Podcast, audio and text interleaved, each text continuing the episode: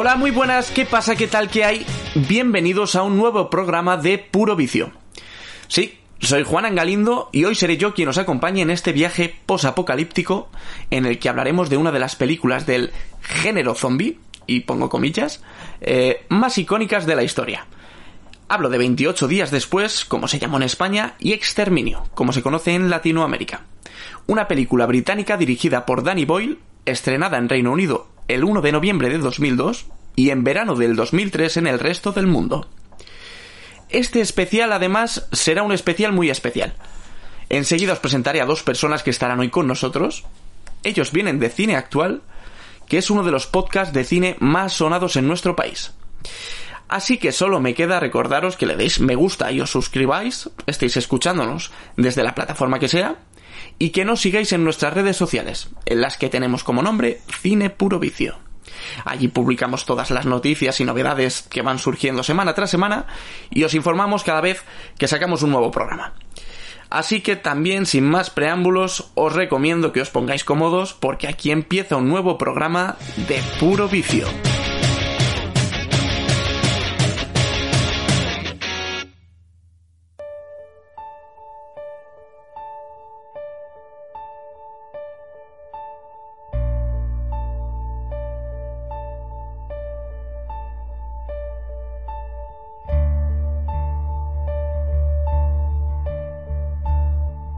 Un poderoso virus es liberado en Gran Bretaña tras la incursión de un grupo de activistas a favor de los derechos de los animales en un laboratorio de investigación con primates. Transmitido a través de la sangre y con efectos devastadores, casi de forma inmediata el virus deja a los infectados en un estado permanente de rabia asesina. En 28 días, el país entero está infectado, y un grupo de supervivientes tratarán de salvar sus vidas dándose cuenta de que el virus no es la única amenaza que pende sobre ellos.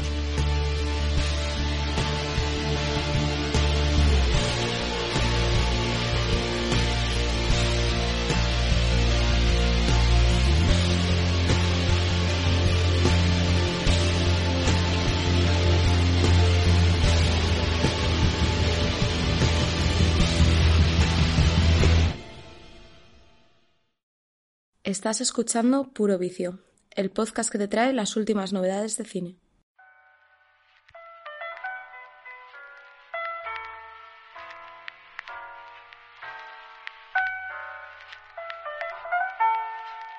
Bueno, pues como decía, este es un programa muy especial por los invitados que hoy nos acompañan. Y bueno, antes de, presentarles a ellos, eh, voy a presentar a los colaboradores de Puro Vicio. Ellos son Alberto Saba. Hola Alberto. Hola, muy buenas. Y a Sergio Agüero, como el Kun. ¿Cómo, cómo estás, Sergio? ¿Qué hay? ¿Qué tal? Perfectamente. Muy bien, pues eh, os hago una pregunta a vosotros. Eh, em, ¿Cuál es vuestra peli de zombies favorita? Después de 28 días después, claro. Pues mi peli favorita de zombies, yo diría que es la de eh, Shaun of the Dead, traducida como Zombies Party aquí en España. Edgar Wright. Es que a mí Edgar Wright es un director que me pierde y creo que le dio una vuelta de tuerca al género zombie muy divertida, guapa y para mí esa es la peli que más marcada tengo. A uno de los invitados que ahora presentaré a continuación yo creo que también le mola mucho porque le conozco un poco, sé acerca de su gusto. y tú Sergio, cuéntanos, ¿cuál es tu peli de zombie favorita? Pues la verdad que me ha dejado desvirgado porque yo iba a decir El despertar de los muertos, luego Shaun of the a quedar bien luego en inglés, pero no sé, ahora, ahora me ha pillado contrapié. A mí es que, pues eso, con el Simon Peck este y el otro, el Nick Frost, me, vamos, no sé, esa película me la habré visto y me la habré tragado noches y noches incansable. Además inglesa también, ¿no? Sí. Sí, sí, justo. Lo único pues con otro toque más cómico, más dinámico. Sí. Bueno, pues bienvenidos Albert y Sergio. Y aquí ahora ya me tengo que parar un poquito más porque hoy han venido a hablar de 28 días después, dos miembros de Cine Actual, como decía al principio, y que son los que yo diría que están en todos y cada uno de los programas, se meten en todos los fregados.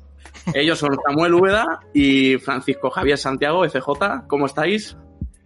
Pues muy bien, muy bien. Yo muchísimas gracias eh, por, por, darnos la oportunidad de estar aquí en vuestro podcast. Eh, nosotros fallamos en algún, tanto Santi como yo, fallamos en algún podcast. Así que es verdad que estamos en muchos, pero hay a veces que, que fallamos. Cuando fallo yo, presenta a Santi y cuando falla Santi, pues presento yo a la mayoría de ellos. Os, os compenetráis muy bien todos. Yo, yo creo que nunca hemos fallado los dos a la vez, ¿eh? No, es muy, es muy difícil vernos a los dos fallar a la vez. Hombre, al final es lo que dices, que nos compenetramos y son, son 15 años llevando la página web de, de cine actual y al final siempre, quieras que no estamos ahí, somos, somos colegas haciendo algo que, que nos gusta muchísimo y, y eso, es lo, eso es lo principal siempre. Echarse unas risas a la hora de hablar de cine y, y si te gusta, pues eh, más todavía.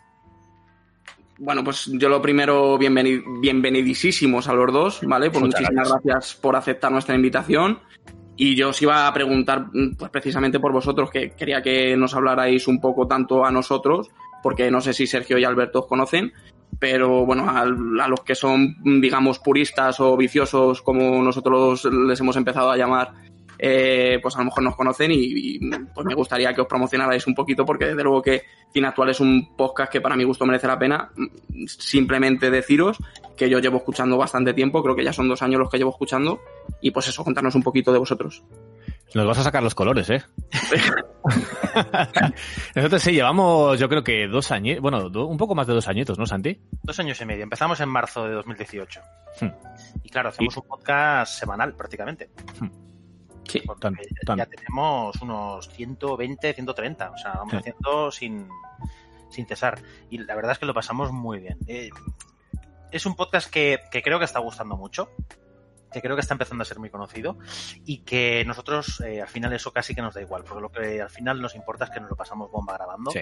de hablando de lo que nos apetece. Al final es una charla entre colegas, pero yo creo que también añadimos un poquito de, de- de conocimiento propio de cada uno, ¿no? Y enriquecemos un poco los debates, que eso también es lo que está guay, ¿no? Sí, sí, sí. Además nos, nos movemos en, en canónicos que los llamamos nosotros, que al final son eh, podcasts de noticias, de, de actualidad del mundo del cine, ya sean trailers, noticias, fotos, y luego tenemos los especiales o, o los dedicados a una saga o a una película en concreto, y hay que eso nos, nos gusta muchísimo porque nos lo preparamos un poco más y, y te centras en una película y, y a nosotros nos encanta. O sea, A ver, igual, igual está un poco feo lo que voy a decir, pero eh, efectivamente sois como la versión pro de, de nosotros, porque de hecho Puro Vicio surge de eh, principalmente de la idea de unos cuantos y de escucharos a vosotros, entre muchos otros, pero sobre todo a vosotros. Eh, yo, yo simplemente quería destacar, pues precisamente que vuestros podcasts están súper currados, ¿no? Con esas escenas icónicas que además recreáis en los especiales, eh, con, el, con el montaje que lo tenéis súper bien elaborado.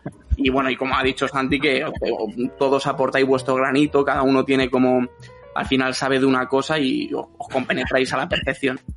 Sí, bueno, al final, por ejemplo, a mí me gusta mucho el cine, el, western, a mí me encanta el western, a, a Santi le gusta mucho el cine de ciencia ficción, eh, a, a José también le encanta el cine de ciencia ficción. Al final es, es verdad que, pero ya te digo, como llevamos 15 años con la web, al final siempre te, se te quedan los nombres de, de directores, de actores y al final dices, pues vamos a sacar provecho a esto, ¿no? Y desde hace pues tres añitos pues estamos ahí, ahí dándole. Pero bueno, lo que dices que, que es un podcast de referencia, eh, bueno, pues, al final no, no hemos inventado nada nuevo, ¿eh? esto del podcast lleva muchísimo tiempo y nosotros hemos, pues... Sí, pero cuando, decir- cuando, cuando se le pone cariño a algo, se, se nota muchísimo. Sí, claro, eso, eso le es, eso es mucho cariño. principal. Tiene- tienes que ponerle cariño y sobre todo eh, pasártelo bien.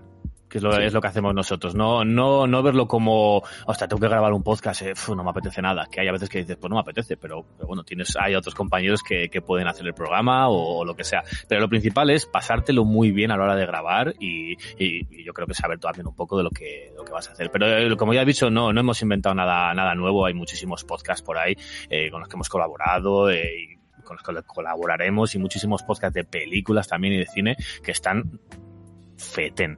Y, y eso, somos, nosotros somos como, como digo yo a veces, eh, una piraña más en la, en la pecera de todo este mundo del podcasting. O sea que sí, sí.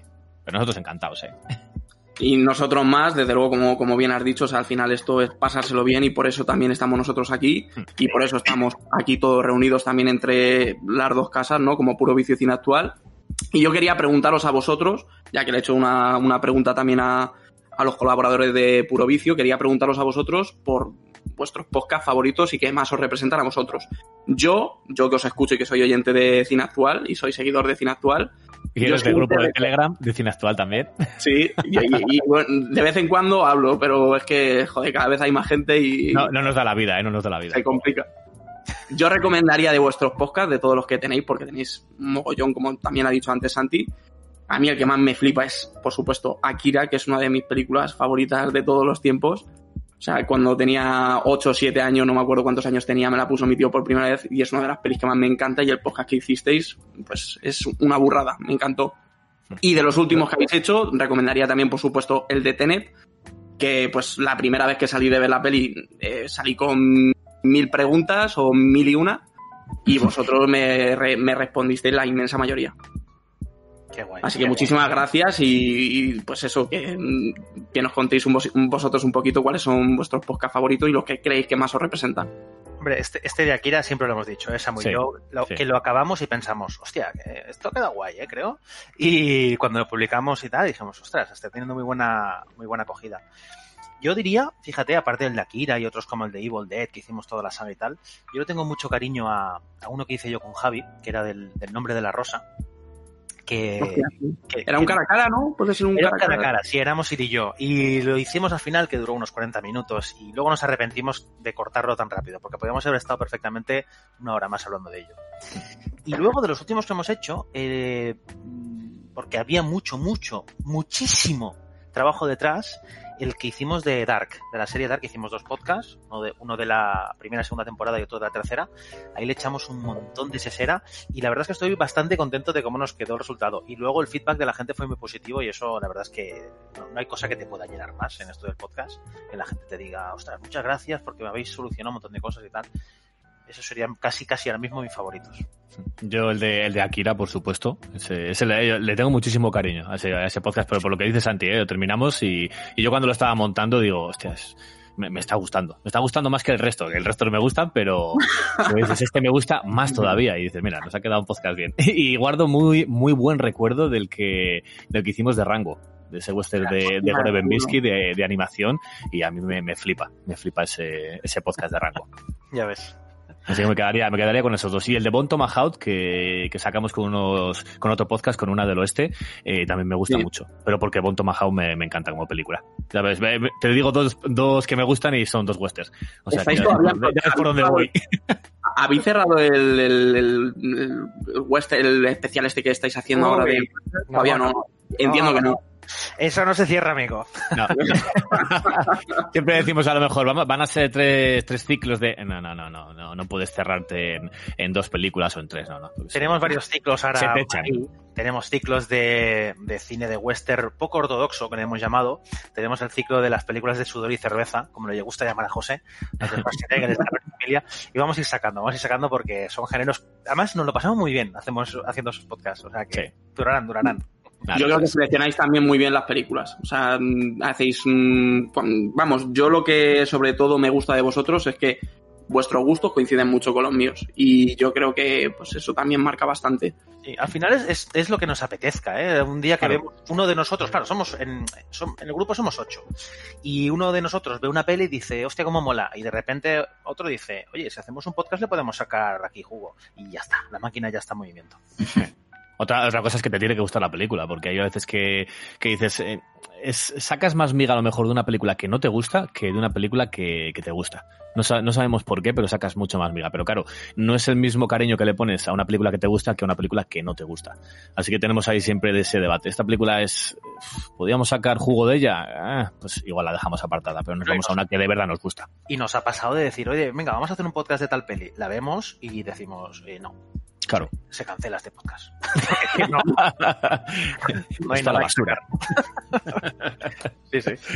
Lo bueno, lo bueno yo creo, sinceramente, es eso, que, que seleccionéis lo que seleccionáis y sea por el motivo que sea. Yo personalmente creo que le ponéis mucho cariño y por eso yo creo que si estáis subiendo ahora, yo creo que seguiréis subiendo como la espuma, porque al final, como yo he dicho ya, hay calidad. Muchas Así que- esperamos. Muchas gracias, hombre. Nada, hombre, joder, hombre, gracias a vosotros siempre. Y nada, mandar un saludo a todos los cine actualeros, ¿no? Que son muchísimos además. Y pues eso, agradeceros nuevamente que estéis aquí con nosotros. Y esperemos que, que- que nos ayudéis a sacar todos los entresijos y curiosidades de, de 28 días después. ¿Vale? Así que si queréis empezamos ya charlando con todo el tema de la producción de la peli. Y para ello, pues empezamos hablando de, de su director. Y os pregunto ahora ya sí a todos, ¿vale? Siempre voy a, voy a hacer muchas preguntas a lo largo de todo el programa. Siempre prefiero que me respondáis primero eh, Samu y FJ, ¿vale? Y luego ya que, que se lancen eh, Sergio y Alberto. Y luego ya veremos. Ya veremos ya. La primera pregunta que os, que os hago es eh, ¿cuál es vuestra peli favorita de Danny Boyle? Danny Boyle es la persona que dirige, por supuesto, 28 días después, para quien no lo sepa. ¿Cuál es vuestra peli favorita de él? Ostras, está- empezamos duro, ¿eh? Además, como no nos sabemos las preguntas que nos vas a hacer, nos vas a pillar en algunas a renuncio. Pues voy a renunciar, ¿eh? Yo, ¿sabes qué pasa? Que a mí Danny Boyle es un tipo que me cae muy bien. Me cae muy bien y me gusta mucho el cine que hace, además. Son las dos cosas. Que no quiere decir que toda peli que haga sea buena, porque tiene alguna que es bastante horrible, pero mm, me gusta bastante. Y si tengo que elegir alguna, fíjate, a lo mejor no es su mejor peli, pero yo me quedo con esta, con 28 días después, porque para mí es una peli muy importante. Porque ah, yo soy muy, muy, muy fan del género de terror, porque casi que la serie de terror es mi género favorito prácticamente. Antes ha dicho Samu, ciencia ficción, están ahí ahí. El Y, mm, y dentro del género de terror, uno de mis géneros favoritos es, es el cine de zombies. Yo soy un devoto del cine de zombies y esta película para mí fue, fue muy impactante en el momento que la vi y lo que, su- y lo que supuso para mí. Entonces yo casi que ya directamente te escojo esta película como mi favorita de su filmografía, fíjate lo que te digo. Pues me encanta que lo digas. Una lección muy buena, la verdad. ¿Y la tuya, Samu? Yo me quedo con. Vamos, lo tengo claro, ¿eh? Me quedo con, con Trainspotting. Sí, no. Una película, es una película fresquilla. Es, es ir a lo fácil, yo creo, con Danny Boyle elegir. Totalmente. A veces, ir, a, ir a lo fácil es lo más sensato también, ¿eh? Sí, sí, sí, sí. Pero ya te digo, yo me quedaría con ella. También eh, o sea, puede, puede rescatar a lo mejor Sunshine, la película de ciencia ficción, o, o Slumdog Millionaire, que también es mucho más accesible y con la que yo creo que, que consiguió más reconocimiento, pero yo me quedo con Trainspotting. Por, por la historia, por, por las risas que me he hecho siempre al verla y, y por la forma de, de narrar que tiene Danny Boyle en esa película. Me quedo con Trainspotting, sí, sin lugar a dudas. A ver qué dicen nuestro, nuestros colaboradores, colaboradores de, de Puro Vicio. Eh, me imagino que también estarán por ahí los tiros. Me imagino que será otra Putin también o, o 28 sí. días después. Intuyo. No, desde luego yo iba a saco con Transpotting y es que es eso, la narrativa, bueno, el momento también en el que la vi fue un momento también muy, pues eso, una memoria que tengo de esta peli, los momentos vividos y, y cada No vez que la no estarías con la, no estarías con la heroína. Hombre, claro, por supuesto, me pilló a la vez. La época chunga. ¿Y tú, Albert? Pues es que yo también iba a decir Trainspotting. Si quieres, vi la 2. Yo, yo- yo tam- yo también hubiera dicho Trasputin, sinceramente. A mí Trasputin me vuelve loco. Y agradezco a FJ que sinceramente haya dicho 28 días después, porque para mí también le, sigue- le sigue muy cerca. Y es difícil por- también. Yo creo que es difícil al final compararla, ¿no? 28 días después con Trasputin. Trasputin es difícil, yo creo, comparar con cualquier otra película de, de- de su filmografía. Yo, por decir una diferente, voy a decir la de 127 horas, porque es una peli que me mola mucho. Sí. Y, y además eh, tampoco es de las más reconocidas de su filmografía y para mí es una peli que tiene un valor muy importante, sobre todo por cómo está narrada y Sí, sí. porque me gustan mucho las pelis que transcurren en un sitio muy cerradito. Y aunque parece James Franco que parezca ahí como que puede que tengan un momento mala pata, pero encaja bien al final ahí entre las rocas. Muy bien traída lo de Manapata. No, Sí, ciento- sí. 127 horas está, está muy bien. Además es de las películas en, en las que estás en una única ubicación y no se te hace cansina para nada. Que eso es muy difícil Exacto. hacerlo, ¿eh? Tienes por Claro, ahí claro. Buriez enterrado de... y- En eso estaba pensando yo también. pero, pero 128 horas, o sea, 127 horas no se te hace cansina para nada. Y hace un papelón James Franco que... Es que- que que es un- sí, vamos. Es un director. Totalmente, totalmente. Habrá tenido resbalones, pero es un directorazo. Hasta las más así películas más suavecitas, como esta última que sacó la de Yesterday, eh, es súper simpática de ver. Y, y tiene detalles y tiene talento el tío, la verdad. Estaba pensando ahora que, joder, he visto un montón de pelis suyas en el cine, ahora que pienso. Sí, las habré visto todas, pero eh, fíjate, te vas a los resbalones y seguro que, que te viene a la mente la de la de Transpotting 2 y la de Trance. Es que Claro. Transpotting 2 no la he visto aún, pero ¿No la otra visto? me la clavé en el cine, tío, y no sé dónde meterme. Uf, Yo ni me acuerdo de Trance. Yo también la vi en el cine y ni me acuerdo ya de esa película. Por tía, suerte. tío, me, me sentó como una patada en la barriga, ¿eh? O sea, de verdad. Pero claro, luego he visto Sunshine en el cine y, y, y, bueno, no sé si la habéis visto alguno en el cine, pero eso es Yo, espectacular. yo las he visto todas también desde, desde, además, 28 días después, que tú fíjate, nosotros somos bastante más jovencitos que vosotros. Vosotros yo creo que sois un poco más veteranos en todos los sentidos. Al haber, de hecho, lo comentábamos antes de empezar a grabar, que, que vosotros, claro, habréis visto mucho más cine, que estáis más experimentados en todos los sentidos. Pero yo, fíjate, 28 días después, ya fue ahí cuando descubrí a Danny Boyle. Yo, obviamente, con 10 añitos, que fue cuando fui a ver la película con mi hermano y con sus amigos, que claro, pues en, los cines de. Yo no sé cómo funcionará en donde vivís vosotros, pero donde aquí donde vivo yo, eh, eso de las calificaciones por edades nunca ha existido jamás. Y un niño de. Aquí en España nada, eso de las calificaciones por edades no se lleva. No, no. Tú puedes ver a. Yo siempre recuerdo la anécdota de, de ir a ver Watchmen y, y, unos padres con los niños. Y a los 15 minutos dicen: Esto, esto no es para mí. Me pido de mí. Pero yo siempre, siempre he pensado, perdona Santi, eh, que, que, digo, a lo mejor cambia, ¿no? Por, porque, por localizaciones, porque yo soy de Madrid, pero sin embargo, por ejemplo, con el tema de, de las butacas que tienes a veces que no tienes eh, fila y butacas seleccionadas, sino que es eh, por orden de llegada, ¿no? Y hay muchas cosas que, que son diferentes, que funcionan de, de, diferente manera. Digo, a lo mejor mm, esta es una de ellas. No, no, yo, yo siempre he visto en el cine bastante cabeza en general y sí que ha habido alguna cagada, como la, a mí también me pasó con Watchmen, además lo comentamos en el podcast, la misma, ¿eh? De, de salir niños llorando del cine a mitad de la película, pero eso son anécdotas. Yo creo que al final confiamos bastante, ¿no? En el criterio de, de los padres y si no, pues oye, mala suerte y aprendes la lección, ¿no? Ya está. Yo me acuerdo cuando vi 28 días después en el cine que esa noche las, las pasé putas. Hombre, con 10 años yo no quiero saberlo. A mí me impactó porque yo, yo la, esta película la vi en el cine con, yo sé, tendría yo 18, 19 años. Si se estrenó en España en el 2003. Y sí. me acuerdo perfectamente como si fuera ayer, ¿eh? Fíjate que la película la he vuelto a ver hace unos días, para, antes de ver el podcast. Y fijaos, desde 2003, han pasado 17 años y me acordaba exactamente de todas las escenas, pero, pero como si lo hubiera visto ayer. 17 años. Y yo me acuerdo que cuando entré a la sala, eh, era la época, yo fui con una novia que tenía entonces, y eh, era la época en la que yo iba al cine y, y, decía, bueno, vamos a ver qué veo. O sea, yo no iba al cine a ver una película en concreto, yo iba a ver, a ver qué hay. Y me acuerdo que vi hasta 28 días tal, y no tenía ni puñetera idea de lo que iba. Y cuando empieza la peli y se despierta el nota allí en el hospital y empieza a dar vueltas por, por, por, por el, por, por eso, por el hospital, el circus y tal, digo, pero ¿esto qué es? Me voló la tapa de los sesos. O sea, no quiero saber con 10 años cómo te deja cómo te deja el cuerpo eso. Saliste fresco.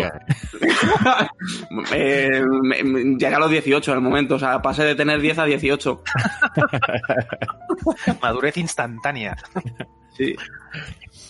Bueno, pues eh, yo supongo que también sabréis que el guion es de Alex Garland, ¿no? Que Alex Garland además es eh, quien escribió la, la, novela, porque la película de la playa, que no la hemos mencionado, y a mí la playa, pues es una peli que me gusta, no sí. está bastante chula y ahí todo lo que haga Leo a mí siempre me encanta verlo. Yo es la primera que vi de, de Danny Boyle. Sí, ¿no? Pues, pues eh, sí. La, la, novela es de Alex Garland, como, como comentaba. Y, y, pues yo me imagino que a partir de aquí ya surgiría una amistad no entre tanto eh, eh, Danny Boyle y el propio Alex Garland que, que también ha dirigido luego películas eh, como es la de Ex Machina ¿no? que también hizo el guion y la de Aniquil Aniquilación que es de, de, Netflix que las dos sale Oscar Isaac. Sí, a mí las dos me parecen bestiales la verdad película. Y también hizo el guion de Dredd que a mí Dredd Hombre, si lo hizo, digo, como no lo diga. saltas, eh, saltas. Y, y, no es la única relación, la, la, única relación que tiene esta película con, con Dredd, que luego ya, cuando hablemos de otro, otro departamento, ya os diré que hay otra relación con Dredd y, y 28 días después. Vale, pues que no se te olvide. Porque yo no sé a qué te refieres. Luego, luego. bueno, y la banda sonora, que yo creo que aquí también la banda sonora es crucial que fue compuesta por John Murphy y la compuso en menos de una semana. Y incluye temas pues de algunas bandas conocidas. Yo me imagino que son bandas eh, por ahí londinenses no que es la de Brian Eno y Granadidi o algo así que se llama que pues como digo la banda sonora yo creo que es una, un auténtico pepinote. La banda sonora se ha convertido en un, un bueno tiene un tema el principal este de In the House in a Heartbeat que se ha convertido en un emblema de la saga Digo de sí. la saga porque tengo una escena grabada, porque yo la, la, la, secuela de esta película, que supongo que luego hablaremos de ella, sí. eh, la, la, escena que abre 28 semanas después con Robert Carlyle está al ritmo de Ina Harvit y esa escena es de lo más salvaje y brutal y tenso que yo he visto en mi vida sí. y ese y ese tema que, que realmente suena como, como como eso, como un latido, eh, te pone las pilas, ¿eh? Totalmente rock, cañera, empieza suave y acabas, acabas arriba del todo, ¿eh? Pocas canciones tan progresivas y tan crecientes he escuchado yo en una película. Empieza además así con una melodía con, con un piano, ¿no? Con unas teclas de piano muy suavecita, como dices. Y efectivamente acaba generando hasta tensión, porque además acompaña muy bien, tanto en esta de 28 días después como en la de 28 semanas, la escena que dices tú además, que es, me imagino, la de Robert Carlyle, ¿no? La, la secuencia inicial. La de la casa. Sí. Y aquí también, sobre todo al final, yo creo que también es, mm, es cuando mejor queda y cuando mejor pega. A mí me, la banda sonora, desde luego, que me, me encanta. O sea, va muy bien con la película, va muy bien con cómo está grabado, porque la película, supongo que sabréis que la grabaron digitalmente, ¿no? Y, y yo creo que va muy bien con ese tono y con todo en general. Pero, pero fíjate que aquí la banda sonora de John Murphy es, es muy interesante porque es, es, es rock, básicamente progresivo o alternativo. O, hace una cosa muy rara aquí eh, John Murphy, nada que ver con lo que hizo con, con Guy Ritchie en Lock and Stock y Snatch. Pero lo que más interesa de esta película a nivel sonoro es que hay escenas en las que se carece totalmente de sonido. De hecho, la escena donde el personaje de, de Jim, ¿no? De Killian Murphy, sale del hospital y empieza a dar una vuelta por Westminster y todo eso. Si os fijáis, no hay nada de sonido, ni siquiera sonido ambiental. Sí, es solamente se oye la música. totalmente nulo. Y eso, ostras, mm, te genera mucho más de lo que te hubiera generado otra cosa como un pianito o un violín de fondo o cualquier cosa. Ese silencio es muy incómodo. Sí, es una, es una inquietud que yo a lo largo de la película la noto y, y después, o sea, la primera vez no, pero después de varias veces la valoro en vez de, o sea, la valoro como que me da ese placer de he rela- he relajado el, el mundo audiovisual para centrarme en la imagen y en que está todo quieto como por un momento a nivel auditivo y puedo recapacitar y ver lo que está pasando para ver a ver dónde me lleva todo Sí, señor.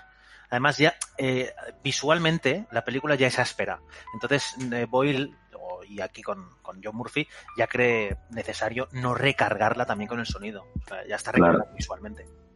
Es que es muy importante también el uso del silencio en el cine. O sea, a mí me parece, parece algo imprescindible. Porque es lo que dices tú. O sea, hay muchas veces que la ausencia de sonido hace más que cualquier sonido. Va a transmitir mucho más pues todo lo que quiere narrar esta peli. Además de súper posalíptico, donde no hay nadie por la calle y tal. A mí me parece que... Pues eh, ya lo siguiente que iba a decir es seguir hablando un poquito de Danny Boyle, ¿no? Que mm, para no centrarme en lo que hizo antes, pues, pues si algún día nos da por hablar, por ejemplo, de Trasputin o cualquiera de, sus películas, es hablar de este tránsito, ¿no? Hasta, hasta el que llegó a hacer 28 días después, porque Danny Boyle, digamos que el, éxito que le, catapultó fue efectivamente, Trasputin, obviamente, y después eh, como que, vamos a decir que se relajó y de hecho le llovieron, le, llovieron bastantes críticas, ¿no? Por la película de la playa, que, la comentábamos antes, que en su día recibió muchas críticas, y por la peli esta que hizo de una historia diferente. Y bueno, pues en ese momento ya cuando él efectivamente eh, contra Putin él se coronó, pues ese, mm, digamos, puesto que tenía de supremo director inglés Mega Fashion, lo perdió frente a Guy Ritchie, que estaba también por ahí haciendo Snatch en aquella época, eh, venía a hacer Locan Stock y yo creo que casi a lo mejor le comió un poco la tostada. Porque además también luego apareció Nolan por ahí, eh, haciendo Memento, no sé de qué año es Memento, pero también es del 99. El 2000 creo que es, Memento. Yo creo 2000. que es del 2000. Y bueno, pues al final, Danny Boyle yo creo que al final sí que ha ido, después de 28 días después, yo diría que es para mí su última mejor película. El Un Millionaire a mí me gusta bastante y además, pues yo no sé si, no sé contra qué compitió, contra qué película compitió ese año en los Oscars. Pero bueno, eh, a mí es una película que, que me gustó, pero como te digo, ya, ya después de 28 días después le he ido perdiendo cada vez más la pista. Y la de Yesterday, de hecho, antes que la comentabais, yo ni la he visto. Y mira que soy fan de los Beatles y no la he visto. Hmm. Pero yo creo que, que eso que comentas de que le has ido perdiendo la vista, yo creo que tanto tú como, como mucha más gente, ¿eh? Porque sí que es verdad que puedes empezar con, con peliculones, o sea, 28 días después, eh, La Playa, a mí, a mí me gusta bastante La Playa, ¿eh? O Time Spotting, eh, pero luego tienes tus altibajos, tus, eh, tus curvas de economía que, que se llaman, eh, unas buenas, otras malas, y al final eso te hace eh, quedarte por ahí. quedarte no, no estar en el top. Por ejemplo, si, si nos pasamos a, por ejemplo, a Nolan, que nos gusta mucho, eh, tiene muy buenas películas, pero no tiene malas películas, entre comillas. O sea, una mala película de Nolan es muy buena película, por ejemplo. O lo mismo, por ejemplo, a Guy Ritchie está volviendo a resurgir otra vez después de, de Snatch, de Cerdos y Diamantes y Luke Stock, eh, pega por ahí un bajoncillo que es cuando, se puso con Barridos por la Marea, pero luego vuelve a surgir otra vez con Rock and Roll y luego vuelve a bajar otra vez. Son directores que a lo mejor no están siempre en lo más alto de la hora, pero sí que van subiendo y bajando, haciendo su surf particular. Sí, porque además yo creo que llega un momento, efectivamente, en el que hacen un peliculón y ya despu- después de esa película, y esto le pasa efectivamente a muchos directores, la próxima la esperas con más ganas y tienes más ganas de, pues eso, de verla. Y como ha llegado yo creo al, al culmen, eh, pues al final siempre vas a salir un poco defraudado, digamos. Sí, yo creo que también lo que le pasa a Danny Boyle es eh, que, igual que Guy Ritchie, se siente cómodo en, En un tipo de cine. en el terreno indie, en el terreno de los presupuestos no demasiado abultados. Tampoco es que trabajen con dos duros, que esta gente tiene, tiene bueno, esta película costó 8 millones de libras, creo, que en realidad Mm. es muy poco, pero Sí. que no, no está mal, no está mal. Y Bueno, para ser una producción inglesa, creo que la producción es inglesa y todo, además, ¿no? Sí, sí, sí, sí, es británica totalmente. Hombre, vamos, es que no puede haber nada más británico que, que Killian Murphy, Danny Boyle y, familia. Y, y cuando intentaron el experimento con la playa, que en realidad les salió muy bien, les salió muy bien, yo, yo no lo he visto, ¿eh? no, no os puedo decir si es buena o mala en mi opinión, pero, eh, joder, triplicaron, creo, el presupuesto con aquella peli. Aquella peli se considera un éxito de taquilla. Lo que pasa es que sí que es verdad que le llovieron palos porque se, bueno, se, se fue un poco por la tangente de lo que solía hacer habitualmente. Y el mismo Boyle ya eh, decidió mm, reencauzarse y, dejarse de esa vena hollywoodense de DiCaprios y familia. Hmm.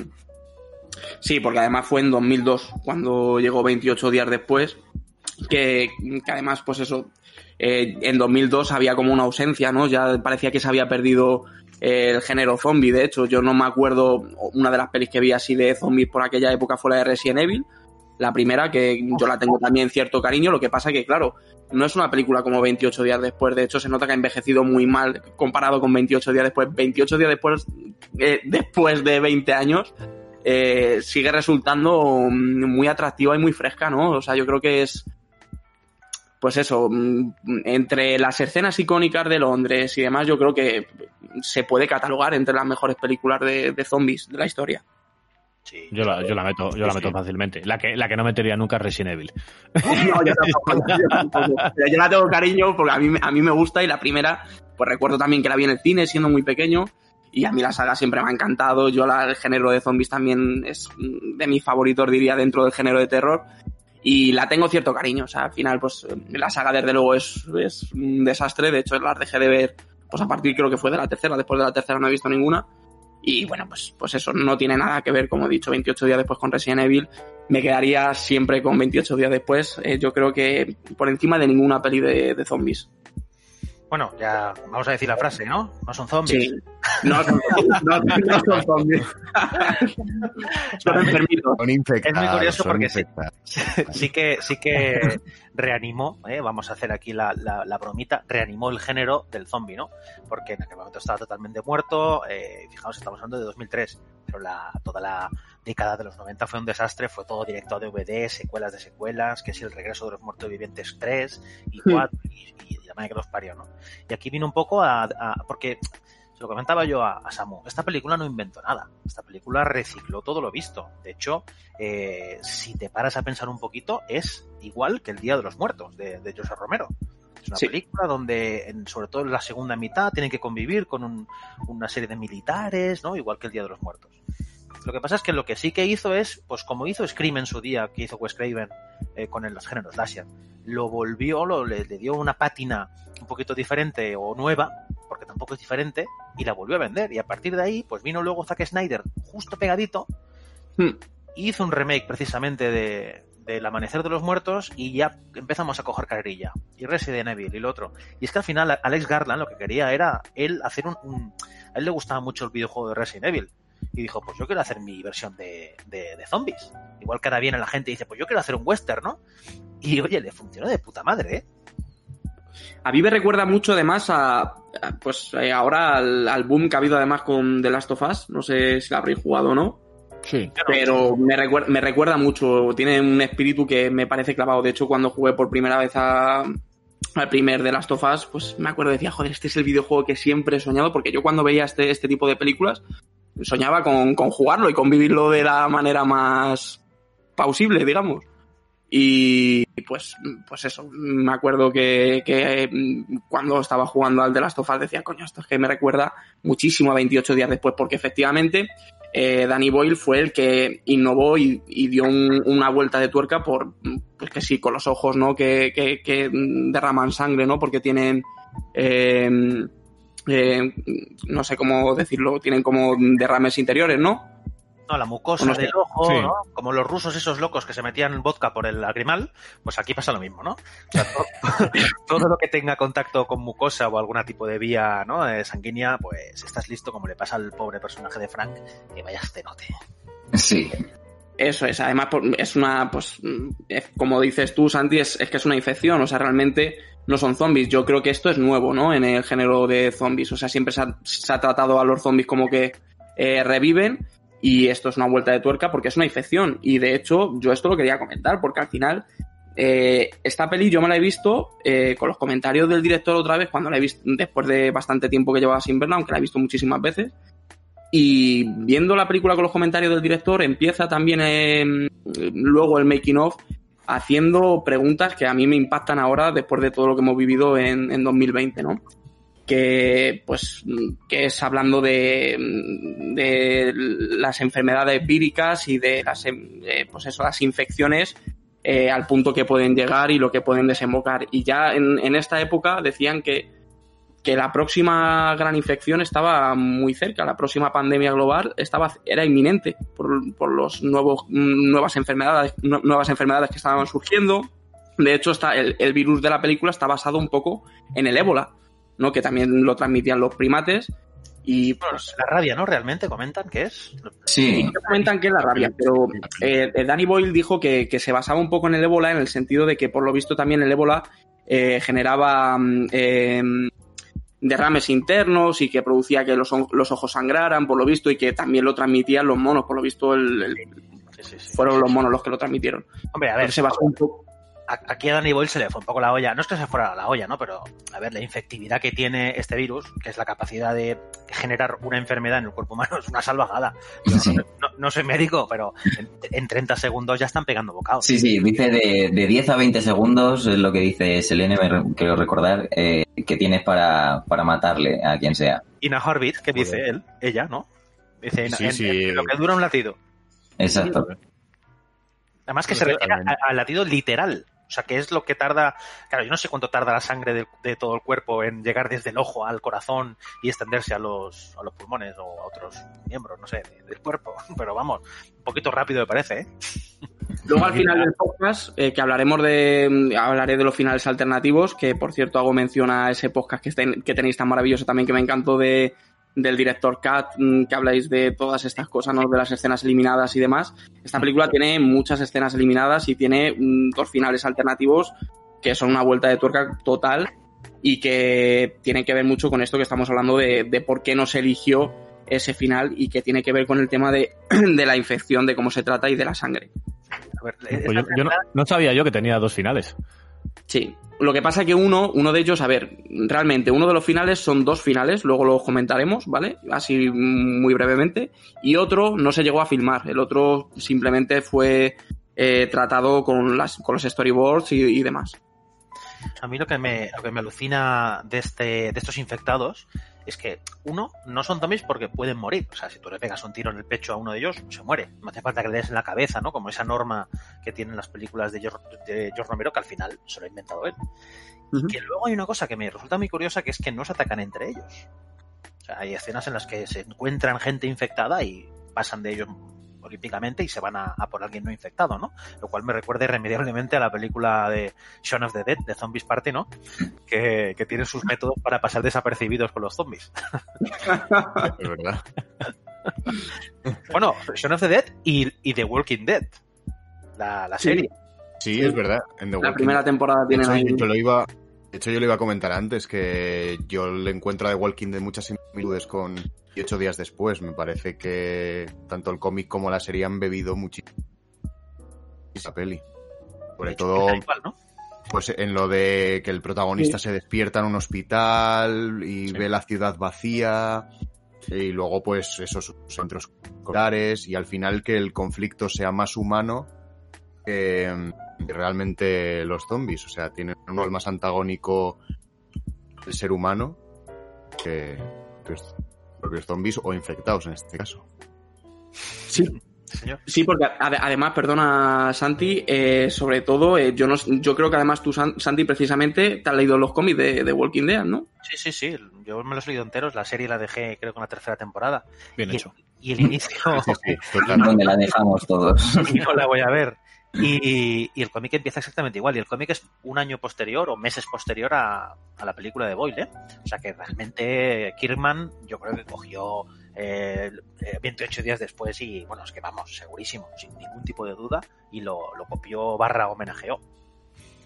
Fíjate Sí, que te digo, bien, bien- te digo bien hecho, pero yo sigo viendo Walking Dead, ¿eh? Es que, es que estás... Estoy, estoy sonado. ¿En qué temporada están? ¿En la 58 ya? En la, en la 10 creo que estaban. Divas, tío, 10 temporadas. Sí, sí, sí, creo que sí, ¿eh? Estoy- siempre espero a que termine la temporada y me la veo y digo, pero ¿qué, qué, qué hago? ¿Qué estoy haciendo con mi vida? Yo viendo esta serie todavía. El, el cómic de The Walking Dead es otra de esas cosas que no se han inventado nada, pero que sí que de verdad han cogido eh, todo lo que se ha hecho hasta el momento de, de zombies y lo han aplicado. O sea, yo creo que si alguien quiere meterse de verdad en el tema de los zombies y quiere ver la obra más completa posible, se tiene que leer los cómics de, de The Walking Dead y verá ahí todo un conglomerado de todas las teorías y normas que tiene este género. Sí, pues además yo creo que todas las pelis de zombies eh, concuerdan en que al final siempre buscan, más que pues eso, dar sustos y demás, eh, ser como un poco intensas a la hora de mostrar la supervivencia y demás, ¿no? Y, y- y además aquí en 28 días después, si hay una palabra que definiera realmente a esta película sería intensidad. Yo creo que es la cualidad que, y que además están cada día más huérfanas en las películas, ¿no? Y aquí, pues, durante toda la película, porque además es durante toda la película, eh, son muy intensas. Hmm, Pero eso, eso fíjate, te lo, te lo crea lo de la intensidad y, y esa, esa rapidez de, de planos y de, y de narrativa. Al final te lo, te lo da la, la capacidad de infectarse que tienen. O sea, son 20 segundos. O sea, que en cuanto ves algo, en cuanto ves que, que la ha mordido, eh, o sea, tienes 20 segunditos para hacer lo que quieras. Y eso le da una, una rapidez, porque yo, yo la estaba viendo esta segunda vez, que esta segunda vez tengo que decir que, se lo decía a, a Santi antes, eh, me ha gustado un poco menos que la primera vez que la, que la he visto, ¿eh? No sé por qué. Sí, sí, sí tú, ah, tú justo al revés. Yo la, la estaba viendo y la tenía puesta un 7 en Film Affinity. Y esta vez no sé por qué, pero le he bajado a un 6. O sea, de- tiempo después la volveré a ver y la, y la subiré otro poco, ¿eh? Pero me gusta, me sigue gustando, me sigue pareciendo una película súper interesante. Pero estaba viendo justo la, la escena en la que eh, muerden, a, muerden a uno, que de, los que de los primeros que se encuentran, y, y yo pensaba que le iba a cortar el brazo. Porque, Sí, sí. claro, tienes, tienes asimilado que si te muerden en el, en la- en el brazo, la pierna o lo que sea, tienes Claro. X tiempo para, para reaccionar y le cortas el brazo, pues no ha llegado el riego sanguíneo hasta, hasta infectarle, pero en esta no. En esta yo pensaba que le iba a cortar el brazo y no, no, le corta, pero es que luego le, le fríe, le fríe Sí. a hostiazos. Sí, sí, que luego dicen, si te entran en la cara, cuidado. Joder, tía, pues ves con cuidado, ¿no? Porque vamos, al día una, tío, vaya carnicería. Pero es que es lo que dicen, o sea, tanto el tema como constantemente lo está repitiendo el personaje de Selena, el personaje femenino, eh, es en un latido de corazón. En un latido de corazón es lo que duras y lo que voy a dudar yo en masacrarte. Claro. Y fijaos eso, al final, lo, lo impersonal que hace la muerte, ¿no? Eh, no es nada personal, chico, tengo que sobrevivir. Aquí no es un tema de poder, no es un tema de dinero, no es un tema de, de- de comer siquiera, es un tema de seguir hacia adelante, tío. Claro. Si tengo que matar, te mato, y ya está. Sí, además lo, lo dice y se lo dice al propio eh, Jim, al personaje de Cillian Murphy, ¿no? Que le dice, y no, no pienses que voy a dudar ni un segundo si me toca hacerlo contigo. Se lo dice directamente a él. Sí, sí, eh, eso, eso dice. Así empieza, sembrando la dicotomía en plan, eso tú o yo, o sea que si es en ese momento Pero hay que primar la vida luego- personal. Y luego además parece como que le tira un poco los trastos, ¿no? Que le dice que, que si quiere... Bueno, no, a ver, no, no, no, va- no, no voy a entrar en, en eso porque a lo mejor no quiere decir eso, pero yo creo que es el primer contacto que tienen un poco ellos porque también se desarrolla una, una acción, digamos, amorosa entre, entre Selena y Jim. Y yo creo que ese es el momento en el que eh, tienen un primer contacto. Yo creo que a él- ella a él le tira los tejos, a mi manera de inter- interpretarlo, pero bueno, yo lo digo y lo dejo, lo dejo así como pasada, que cada uno interprete lo que, lo que quiera, que me estoy metiendo en un, en un berenjenal muy jodido. Yo creo que en ese momento no están, no están para eso, ¿eh? personalmente. Nah, yo creo que tampoco. Está la cosa un poco chunga como para pensar en follar, la verdad. Claro, vienen de la, de la, cuando lo he visto digo, Big Explosion in the gasolinera, o sea, vienen ahí de, de la locura de estar persiguiéndole, de gritarle, porque me ha encantado, me he fijado en, en la parte, esta vez, de hecho, en vez de en versión original, pues la he visto en, en castellano para ver el doblaje y fijarme en algún detalle, las pues, posibles variaciones y demás. Y me ha gustado mucho eso, el ambiente cuando corría ahí Killian y, y le gritaban, vamos, venga. Y él no sé en qué momento dice, pero ¿qué coño está pasando? Y dice, cállate, que corras y ya está, o es que no lo has entendido. Claro. Sí, sí, la peli es frenética de cojones, ¿eh? Y luego revienta todo y ya empieza todo con, venga, te voy a contar un chiste. ¿Te sabes el de la jirafa que entra con un hombre a un bar? Para relajar. Pero sí, sí, yo le veo esa velocidad a la película, ¿eh? Fíjate que la peli a mí se me, se me pasa como un tiro. Y realmente al final dura casi dos horas. Tiene, ¿no? tiene- eso iba a decir, que tiene sus minutazos, sí, sí. A mí, a Pues mí igual se me ha hecho súper rápida. Pero es que además está, está guay porque además los momentos de reposo. eh, o sea, porque la peli tiene algún momento de reposo, tiene pocos, pero los tiene. Hmm. Y, pero aparece un infectado de repente y a tomar por culo la reposidad. O sea, de repente se vuelve todo súper frenético, cambios de plano súper rápidos, la cámara no se necesita. Es pues, pues eso, es, o sea, es como estar viviéndolo desde dentro ahí el apocalipsis zombie. O sea, tienes sí. un momento de relax, pero a la que te descuidas a tomar por Claro, pero es que además, ca- cada aparición de uno de esos infectados tiene un motivo. Porque, por ejemplo, hay un momento de paz en el que están en la gasolinera y Jim Ese momento estoy justo ahora. va a buscar no, no sé qué y aparece un niño y lo masacra, ¿no? Eh, Sí. De repente ya tienes el conflicto del personaje principal. Ha tenido que matar a un niño. Además, no es un, no, un viejo, no, no, es un niño pequeño. Y, y que le ha visto bien, ha tenido tiempo para verle y meditarlo, Sí. Asimilarlo y todo, sí. Y lo machaca, porque tiene, tiene que hacerlo, ¿no? porque tiene que hacerlo. O, por ejemplo, la escena del túnel, que a mí me parece pavorosa, que de verdad que me pone la piel de gallina cuando empiezan a aparecer las ratas y, y todos esos infectados corriendo. Esa tiene, eh, tiene el aporte de, de frenesí y de terror a la película de terror. Sí, yo creo que además me gusta cómo comienza esa escena que empiezan metiéndose por un túnel y, y anticipando, no me está gustando esto, Frank y Frank, esto va a molar, va a ser divertido y empieza ahí y dices, ostras, ostras, pero ves que se ríen y dices, se están riendo mucho, a ver, Pero, a ver pero, cuánta tú, claro, pero tú ya has visto tantas películas de zombies que dices, eso no es una buena idea. Claro, Meterte por un túnel no es buena idea para nada, nunca. no suena bien, no. Del túnel es un cliché, sí, yo Sí, creo. sí, pero vamos, yo pego una vuelta, yo no me meto en un túnel ni de coña. Pero No, nada, no. vamos. Ni de bla. Me hago 200 kilómetros de por separado, pero vamos, no me meto por el túnel, Pues eso, nunca. ¿no? Esa escena, pues, ¿qué, qué aporta? Pues frenesí, acción. ¿Qué aporta la escena de, yo qué sé, del, del- de la gasolinera? Pues ver que el mundo está, está loco ya, perdido. O sea, hemos explotado una gasolinera en medio de la ciudad. Además se ve un plano desde, desde afuera de la ciudad. Como hace ¡bum! Y pega como una, una explosión brutal, ¿no? Eh, esa, como curiosidad, Santi, perdona, el- esa fue la escena que más costó en, en el rodaje de la peli. Claro, No va a Lo decían, además, Sí, había Reventaron media ciudad. Claro, 200 250 mil dólares o algo así, dijeron. no está nada mal. Les quedó bonita. 9 millones de presupuesto. La peli, otra cosa que tiene Boyle es que el tío sabe cómo invertir, ¿eh? Porque sabéis el tema, ¿no? De, de las escenas iniciales con las cámaras digitales. Sabéis un poco cómo fue el tema, ¿no? Sí. Ellos no tenían pasta para coger y decir, pues te cierro aquí eh, Westminster o, o Piccadilly durante Y una que hora. pase aquí en pelotas. Claro, y dice, amigo, no, ¿vale? Esto es Londres. Esto, esta ciudad tiene 8 millones de personas.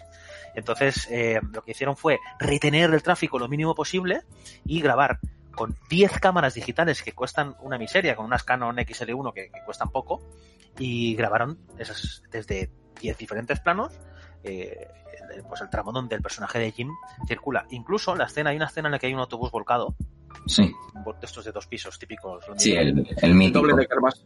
Exactamente, pues como decían los Smith, ¿no? Double Decker Bus. Double Esta- decker bus. esta, esa escena fue rodada en 20 minutos. Se puso el, el, el autobús, pasó Jim, se quitó en 20 minutos. ¿Sabéis lo que es eso? Madre mía, toda locura, vamos. Yo en 20 minutos Sí, la eso lo, lo decía Danny Boyle mucho, eh, que, que- que cumplían con todos los horarios, que claro que al principio les ponían algunas trabas porque mm, típico, vienes a rodar una película y me dices que vas a tardar media hora y por aquí vas a tardar media hora. Y efectivamente ellos tardaban ese tiempo en hacerlo y además era una época que tú fíjate cuando rodaron estas escenas porque además fueron las primeras que rodaron, además ellos rodaron cronológicamente. O sea, mm, tal y lo que vemos cómo va sucediendo la película, eh, lo tuvieron que rodar. Y de hecho hay, por lo visto, escenas que tuvieron que regrabar y a Cillian Murphy le pusieron una peluca y no sé qué, pero lo grabaron, lo grabaron todo cronológicamente. ¿Y qué pasó? Que durante el rodaje de la peli de 28 días después fue el 11S. Entonces esto también influyó mucho a la hora luego de... eh, Ellos tuvieron más libertad y de hecho le ayudaron, les ayudaron mucho para, para hacer una película, una, pel- una película en Londres, la, la gente le ayudaba en todos los sentidos. La escena de la iglesia también que utilizaron cuerpos reales, son figurantes que, le- que, supongo que también lo sabrá Santi, les pagaron literalmente con, con un, boca- un bocadillo de mortadela, como decís vosotros, con, con un té y unas pastas, que es típico allí. Le, le- le pagaron con eso y encantados de hacer la película. O sea, que era también otra época totalmente, yo creo que diferente. No, y el tío sabía dónde meter la pasta y cómo meterla. O sea, eh, esto es Inglaterra, esto no es Estados Unidos. Estados Unidos es todo show, todo grande. Aquí son ingleses. eh, y tienen dos cosas los ingleses, que son muy, muy efectivos. Y si te digo de, de 15-20 a 15-40, de 15-20 a 15-40, te tengo la calle cerrada. Eso seguro. Sí, además ellos se quedaron sin pasta, además en, mitad del rodaje les tuvieron que incrementar y tuvieron que enseñar, de hecho, lo que tenían grabado para poder convencer a la productora de poder continuar grabando. Pues tiene que ser un buen vendedor, porque a mí me enseñan, eh, porque vamos a ser honestos, eh, la película, el acabado digital este que tiene, que claro, era- eran los inicios del cine digital. De hecho, fue el momento en el que Danny Boyle dijo, después de hacer la, la playa, no le acabó de convencer el tema y dijo, yo me, me- me tiro al digital. Y ya de hecho, todas sus películas las, las ha rodado digital. Ya no, ya no rueda con film, eh, Danny Boyle. Eh, sí que es verdad que cuando la ves, que me lo dijo Samu, dice, hostia, es que la estoy viendo y creo que, que, que, que me, han, me han timado con el DVD que he Sí. comprado. Yo, cuando la, yo, yo la he visto en DVD porque la tengo ahí en DVD, pero es que la primera vez que te lo he comentado antes y digo, si es que parece un screener de los 90. O sea, hay escenas, que, hay escenas que dices, esto, hostia, esto está muy, muy antiguo. Y yo cuando, cuando compré el DVD, digo, me pongo a verla y digo, pero ¿qué, qué me ha metido aquí? Digo, he, he sido engañado. digo, no, digo, la calidad está, pero claro, luego te das cuenta de que no, no, que es que está así. Sí, sí, En Blu-ray se ve igual, ¿eh? En Blu-ray se ve exactamente igual. que Claro, la claro, sí, sí, imagino. Veía la peli eh, hoy, porque me la he revisto para el podcast y tal, me ha pasado lo mismo, o sea, no, no había visto de qué año era la peli, o sea, yo sabía que era de... pues, mm, no sé qué sabía en qué contexto histórico era, pero yo pensaba que la peli era de los 90 a principios, o sea, por, por, por el aspecto de Sí. la película, o sea, porque... Por el grano. Sí, sí, porque al final, pues, pues tiene como se acababa antiguo, no sé. Es que de hecho lo curioso es que solo esa película, tal y como se ve, solo puede pertenecer a esa primera mitad de, de- de la década de los 2000. Porque es cuando se empezó a experimentar con el cine digital. Real- Realmente fue un poquito antes, ¿no? De hecho, el director de fotografía es el Anthony Todd Mantle, que este tío lo cogió eh, Danny Boyle de las películas Dogma. Dogma 95, estas de Lars von Trier y familia Sí, esta serie de locos, ¿no? Que decían, no, no, es que vamos a hacerlo así y ya está. Bueno, en fin. Y, mm, y, y este tío, Anthony Todd Mantel, le dijo, me ha gustado tu estilo en, no sé si fue la película de, de Celebration, la película de estas, de precisamente de Dogma 95, y dijo, quiero este estilo. Y eso duró desde finales de los 90 a la primera mitad esa del 2000. Y luego ya se refinó y las cámaras digitales empezaron a tener otra calidad. Hay un punto de inflexión ahí con, con y tal, ¿no? Cuando ya empezó la cosa a coger un poquito de calidad. Pero es que es eso, es, es, la puedes marcar muy bien con el aspecto visual, la puedes situar en el calendario exactamente. Luego, luego llegó en 2008, seis años más tarde, Don Christopher Nolan y metió las cámaras y más. Sí, bueno, que Nolan-. Christopher Nolan eh, Hizo todo lo contrario. no quiere sentarse al lado de una cámara digital ni a 20 metros. Hay Madre que mía. estrellar un avión, se estrella un avión. Está. Sí, sí, Hombre, a Tarantino y a Nolan no le expliques nada de digital. Tiene, tiene, el Donald tiene asco a las cámaras digitales y a los cromas. Sí, sí. Totalmente. Bueno, pues si queréis hablamos un poquito de- del reparto. Eh, hablamos de, del protagonista un poco de Cil- Cillian Murphy. Yo no sé, os iba a preguntar antes cómo le decís vosotros, porque ha dicho Sergio Killian, yo digo habitualmente Cillian, hay gente que dice Cillian. El nombre se pronuncia Killian realmente, porque es un. El tío creo que es irlandés, ¿no? Me parece. Sí. Es un nombre de estos raros que de- se Sí. debe pronunciar con una, con una K de estas dura. Yo, yo lo digo Ah. porque, y esto además se lo digo mucho a Samu, que luego el tío se ríe de mí y tal, pero Siempre. yo cuando hago, vamos a hacer un podcast y hay un nombre que no sé decir, eh, como la dichosa Cersei Ronan, eh, me pongo a ver vídeos de YouTube donde hacen entrevistas. Claro, en las entrevistas. eso. Y es a ver cómo, cómo demonios lo llaman. Y con este tío está clarísimo. Es Killian Murphy. Imaginaos una Ah. K. A mí me pasó eso con, con mi chica también, eh, hablando de, de Charlize, eh, yo digo Charlize Theron. No sé si está bien dicho. Sí, yo creo que sí, ¿no? Charlize Theron. Sí, no, pues claro, lo buscamos y efectivamente yo creo que buscamos una entrevista en la que a ella le decían Charlize Theron y ella estaba convencida de que era Charlize Theron, decía. Ahora le mando- seguro que lo escuchará ella y se reirá. Bueno, no saquemos la TH, que luego estos ya que si Thor, que si Thanos, que si Thanos, que si Thor, en fin. Pero pasa, pasa en todos los lados también, Ya, sí. es que sí, sí, ahí hay, hay un debate importante ahí con la TH. Que si la H es muda. Además, eh, Cillian Murphy, bueno, eh, hemos hablado de Nolan, es actor fetiche de Nolan, ha salido en todas las pelis de Nolan, ¿no? Además de, de en Peaky Blinders, por, por la que seguramente que todo el mundo le conoce, pero sobre todo en las pelis de Nolan ha estado en todas. O en casi todas, bueno, no, a ver, no digo en todas, pero ha estado en Dunkerque, ¿no? Estuvo en Origen, en las tres de Batman, Sí. en casi Personaje del, personaje del espantapájaros es, eh, especialmente a mí me parece... eh, Parece obligado casi, ¿no? Que tiene que salir. Sí, sí, total. Porque al final siempre acaba, o sea, eh, principalmente aparece en la primera, en Batman Begins, pero luego siempre sale ahí como haciendo cameillos. en las- Sí, sí, aparece por ahí por atrás. Sí, pues Cillian Murphy antes, antes de hacer 28 y después, no sé si hizo una película, o creo que este, este fue creo el debut de, Cillian, de Cillian Murphy, perdón, Killian. en, en- en el cine, porque antes eh, hacía teatro. Bueno, No sé si- cosillas pequeñas. Y de hecho, Boyle lo que quería eh, para suspender la incredulidad era tener actores que no fueran muy conocidos, al menos de Claro. las principales. Y exceptuando, obviamente, Brendan Gleeson y no sé si Christopher Eccleston por aquel momento ya había hecho de doctor. El resto eran bastante desconocidos, lo cual te ayuda siempre, como precisamente hacían en el Dogma 95, que era una de las normas, de las no sé cuántas normas había, era que los personajes deberían ser personajes, ¿no? Por lo tanto, no deberían ser caras conocidas nunca. Claro.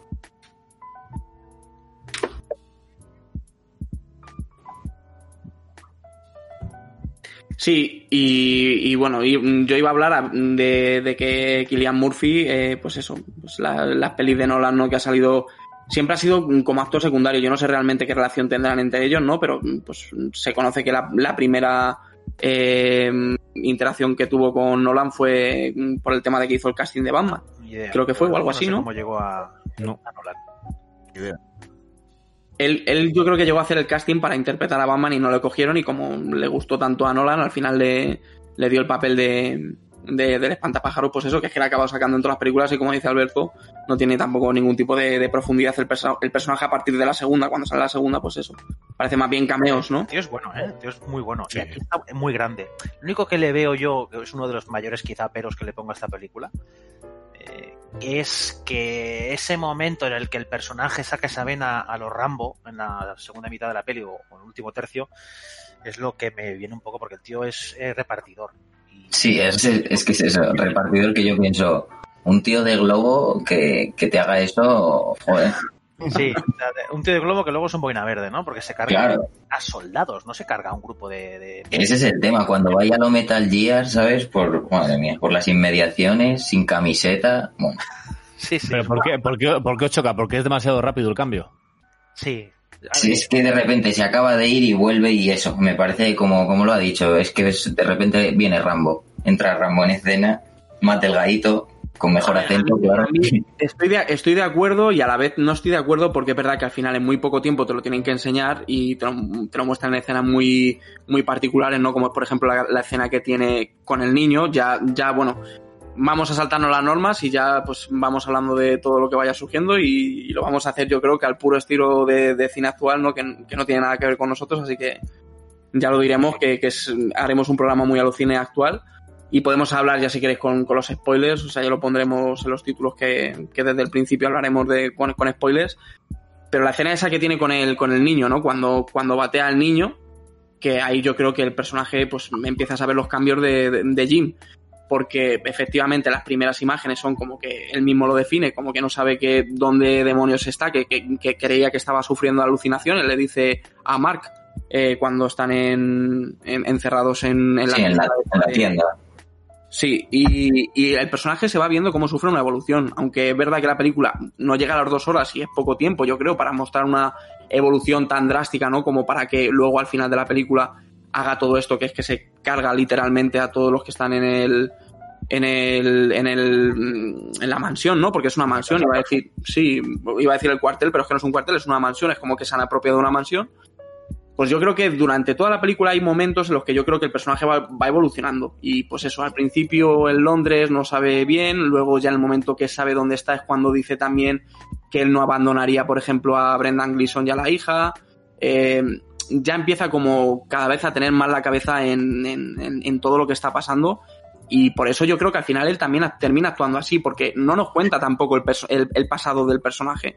Simplemente, efectivamente, sabemos que era cartero, pero bueno, joder, yo en mi barrio tengo gente que ha trabajado vendiendo pollos y ha sido la gente más de, del barrio. ¿Qué tipo de pollos? Eso digo.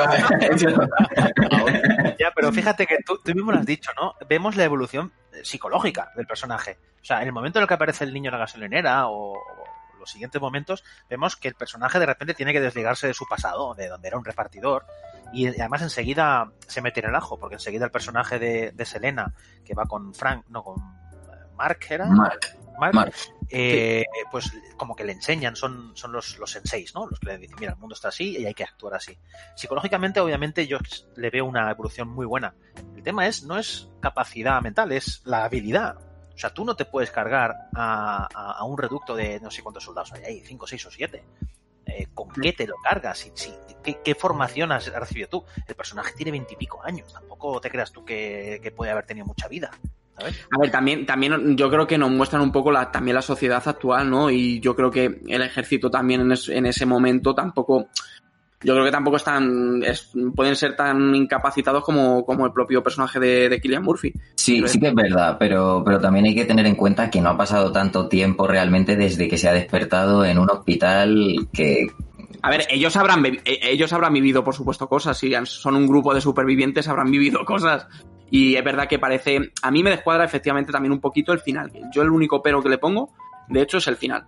Aunque me gusta, porque me gusta en general toda la película pero le pongo como traba al final y de hecho, pues luego cuando hablemos de los finales alternativos, desde el momento que el personaje de Brendan Gleeson se infecta, cambia la película. De hecho, la película estaba pensada de otra manera. Y me gustaba casi más esa primera manera que, que pues ese momento, ¿no? Que digamos que yo creo que es el cambio de, de la película, es cuando pasamos de estar en la ciudad perdidos a estar en una casa y que la preocupación sea otra, que no son ya los infectados, sino que son la gente que está aquí dentro en, en esta casa, que son los soldados que supuestamente nos tienen que proteger. Sí. Los soldados y, y BAP. O no, perdón, Mailer, que le llaman. Que es exactamente igual que en el Día de los Muertos, que tienen un zombie allí al que lo tienen atado, literalmente, con un ¿Se llamaba Meiran? Mailer. Miller. Mailer, Mailer. Mailer, sí, sabía que tenía así un nombre May algo. Es como BAP en, en, El Día de los Muertos, lo mismo. Sí. hay, hay, varias referencias a películas, ¿no? De, de, de, George Romero. Yo creo que realmente, aunque efectivamente, o sea, no, no tenga eh, ese punto de zombies, eh, al final hacer tantas referencias a lo mejor o. No, no, el, guion de, Garland es un homenaje directo a las películas de Romero, dichas por él, que, que, que sobre todo la, las dos primeras, La Noche de los Muertos Vivientes y, y Zombie. Zombie, eso es.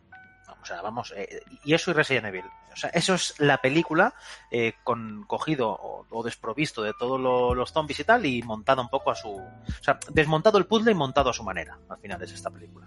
Hombre, yo no, no creo que, que puedas hacerte una película de zombies ahora sin, sin tomar como referencias todas las películas de Romero o todas las que han venido después. Yo creo que tienes que ir cogiendo algo, ya sea por, por respeto, yo creo que deberías de coger alguna pincelada de, de lo que se ha hecho. Que puedes la- darle un lavado de cara como hizo, como Sí. hizo Danny Boyle con esta, pero tienes, tienes que tener Bueno, lo- es- los patrones claros, vamos. Es que el lavado de cara, ¿no? ¿Realmente cuál es? Que, que corren, Hey.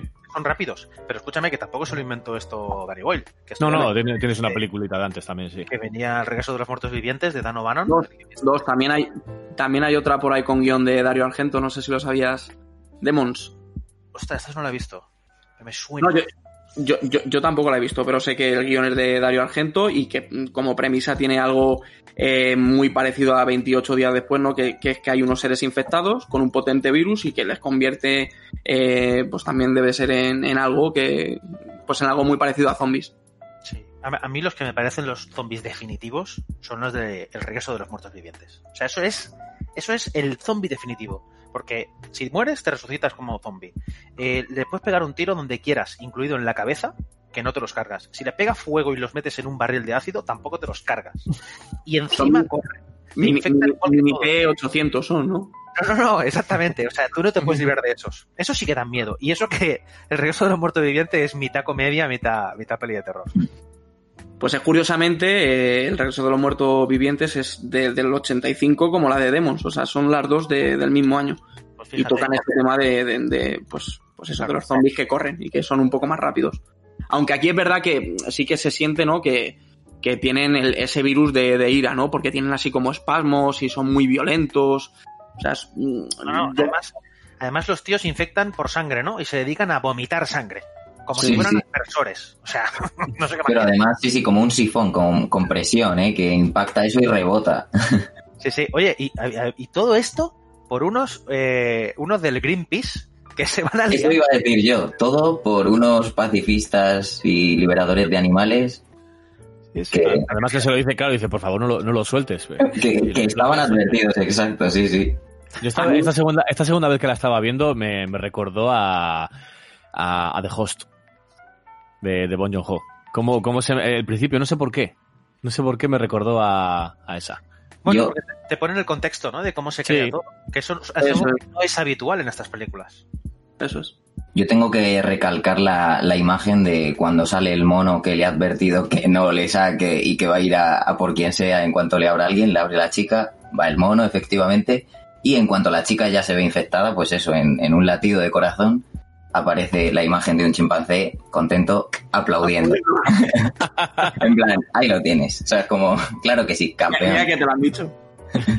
que empiece. Que por cierto, hay una cosa que me, que me parece muy guay, que luego en 28 semanas después la, lo explotan, que es que al final esto no es una pandemia, es una epidemia, porque todo se queda en el Reino Unido. Sí. Bueno, a ver, si, si nos ponemos tontos, pues yo qué sé, se habrá llegado a Escocia y tal. Sí, bueno, a las cercanías, claro. que, que- que no ha salido de las islas británicas, ¿no? Y el resto del mundo, eh, A lo suyo. no quiero decir spoilers, pero en 28 semanas después mm, están pasando, sí. O sea, todo el mundo Sí, sí. en esta película y el resto del mundo estaba haciendo sus cosas. Sí. Yo creo que ese es un reflejo, o sea, vamos, un claro, ¿sabes? mete ahí su, su pequeña puntada a decir pues que, que los problemas al final grandes son cada uno se los come con patatas. Sí, sí, sí.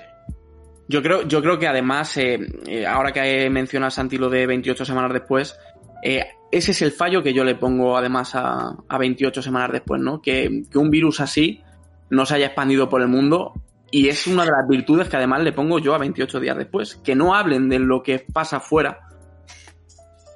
Yo Bueno, creo que al- Como, como es al, sí, sí, como es al principio y al final eh, lo tienes, siempre lo tienes a lo mejor más controlado en una, en una pequeña isla. De ahí no, no se va a salir, salvo algunos casos excepcionales. Pero yo creo que lo, lo tienen bien tratado aquí. Al ser una isla, te lo dejan ahí. Y te, y te, sí que te cuentan un poco que, que viven ajenos a todo esto, pero yo creo que está bien tratado eso. Hombre, en es que al 28 final- semanas dices tú, ¿no? En 28 semanas. No, en 28 días, en 28 días.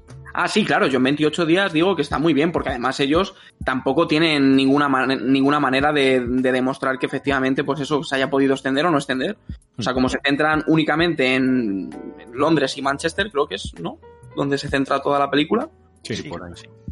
Es que, a ver, al final, si es un virus que se contagia en 20 segundos, es muy difícil que realmente, además, Te subes a un avión, ¿no? claro, que te subas a un avión infectado que te dé tiempo a viajar, yo qué sé, a Noruega y contagies por ahí a la gente. Sí, señor. Pero luego, pero, pero el problema de esto es que en 28 semanas después, precisamente el argumento de la película se centra en, en el niño, ¿no? Que no me acuerdo cómo se llama, Andy, creo recordar que se llama. eh, que se centra en que, pues, una de las cosas por las que me recordó a The Last of Us es que hay una persona que es inmune, ¿no? Que es este niño, que es Andy. ¿No, no y-? ¿No era la esposa? Sí, bueno, es la esposa, eso es. Es la esposa y por la esposa se lo. Bueno, he hecho, he hecho el spoiler de, de- de la historia, pero bueno, como. Pero, está avisado, está avisado. Sí, está avisado porque hemos dicho que lo vamos a poner. Va a ser el, el, eh, podcast eh, Alocina actual con, con más spoilers de la historia. Lo pondremos bien grande. No pasa nada. No pasa nada. Pero que al final, pues eso, es de las cosas que me tiran un poco para atrás de, de 28 semanas después. Que a mí igualmente me parece que tiene una de las escenas más gores de, que recuerdo yo, que es la, la de Robert Carlyle con, con, con su mujer. la de la camilla y tal. Buah. Bueno, Pero aquí hay una escena muy parecida, por no decir igual, al final de la película, que te deja muñeco, muñeco de cartón, ¿eh? Sí. Sí, además igual, con pulgares en ojos, guapísimos. Sí, sí. Te deja el cuerpo nuevo. Y esto lo veo yo con 10 años y me pego como el protagonista. No 28 días, 28 años en una cama. Ya ves, ya te digo que venía también de ver películas como Akira, ¿eh? O sea, siendo, siendo pequeño. Hostia, ya, pero pulgares en el ojo, eso, eso gana todo, ¿eh? Eso, es Eso como, duele, sí. como una escalera real. O sea, eso gana todo. Sí, a mí, a mí me jodió, ya te digo que esa noche no dormí. Y las tres siguientes yo creo que tampoco. A mí es que, aunque me puede impresionar el terror o los sustillos y esta tensión que te meten ahí muy, muy sutilmente y progresivamente, el, no sé, el, el tema más, pues yo me acuerdo también que quizá conocí demasiado pronto, muy, muy menor de edad, a, a las Von Trier y, y ahí me impactaron ya no las brutalidades en las imágenes en sí, sino la locura mental que se trae cada personaje y la manera, claro, de destilarlo cada escena. Claro, la deshumanidad, ¿no? Al final, que, que Exacto, sí. es lo que precisamente se trata esta peli. El cómo es ser humano y cómo es ser inhumano. Porque, porque al final esta peli es una peli de personajes. Que Sí, al final lo decía Alberto, creo que los, los enemigos aquí realmente sí, los zombies está claro que lo son, pero, pero te das cuenta de que no son los únicos, ni quizá los, los más dañinos. Y de hecho hay una escena con el, con el mayor, con el mayor Henry West este, con, que está hablando con Jim, ¿no? Y Sí. me mola mucho porque es una escena muy cortita y un diálogo muy cortito en el que al final lo que necesitan es la aprobación por las aberraciones que han estado haciendo.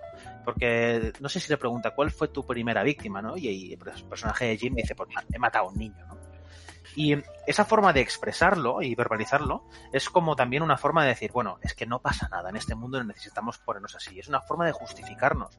Porque si no, ¿cómo vamos a vivir con, esa carga de, de me he cargado a un niño, me he cargado a una mujer, o, o he dejado a alguien tirado en medio de la carretera, o vete a saber qué atrocidades has ido cometiendo durante estos 28 días? Y, más allá de eso, a mí me, me ha adentrado mucho en el pensamiento del ánimo que tienes que tener y sobre todo en este caso que demuestra como en un batallón, pues para llevar a cabo pues acciones concretas con fuerza y con eficacia tienen que estar motivados y en este caso por, por pues eso, el producto que es la mujer, en este caso, la cosificación ahí máxima de la mujer. Eh, Esto nos lo dijo, nos lo, creo que nos lo comentó Javi una vez, que al final en este tipo de, de situaciones, estas pandemias y que ya están tan avanzadas, eh, te vuelves a, a los orígenes, a los orígenes más Exacto. asquerosos de- del ser humano. Sí, Es lo más, lo más simple, lo más tal, es, es lo que llama. Y, y les motiva, pues, con eso, con, con una mujer con la que puedes eh, abusar de ella y demás. No, no sé por qué, pero se, se va a eso. Pero sí, al final es ir a los, a, a los, lo más, a lo más asqueroso del ser humano. Al instinto. De hecho, al instinto. vuelvo a una peli que siempre recomiendo que se llama El viento de amnesia, una película eh, de animación japonesa, Hmm. en la que, bueno, el argumento de la peli es que de repente hay un viento eh, que nos borra la memoria a todos los humanos y nos convierte en bueno, seres eh, como animales, ¿no? Como cro- cromañones. Y, mm, y el mundo se va a la mierda, claro. La gente que va conduciendo un coche o un avión se estampa, ¿no? Y, y tiene escenas de gente, pues, pues que va por ahí, pues eso, cogiendo a una mujer y la violan y yo pues eh, quiero, quiero estar cerca del charco este donde hay agua y pues te, te abro la cabeza con, con un palo, ¿no? Como animales, sí. Sí, como animales. Y eso es como la exageración, esa peli es una exageración de todo esto, pero en realidad eh, hemos visto cosas muy fuertes durante este 2020 y, y, la, situación, y la situación no estaba tan chunga como para que llegáramos a extremos. ¿eh? Yo, yo lo único que iba a decir es que, bueno, que efectivamente lo del 2020 es que es, eh, yo creo que no hay mejor película casi para, para hablar por mm, eh, que sea más mal rollera, digamos, que tenga que ver con virus y demás, que sea 28 días después. Ha sido una elección, yo creo que divina. Además, yo creo que a, a vosotros, yo no sé si a Samu le gusta o no, pero yo estaba casi convencido de que a Santi sí que le iba a molar. Sí. Sí, sí, a mí me, ojo, a mí me gusta, ¿eh? Pero esta segunda vez no sé por qué, pero ya te digo, le ha bajado un puntito, pero sigue estando en mi... o sea, si me la pones otra vez, yo la veo otra vez mañana y demás. La que sí que tengo ganas de ver es la secuela. 28 semanas después eh, de Juan Carlos Fernadillo, ¿eh? eh nuestro español.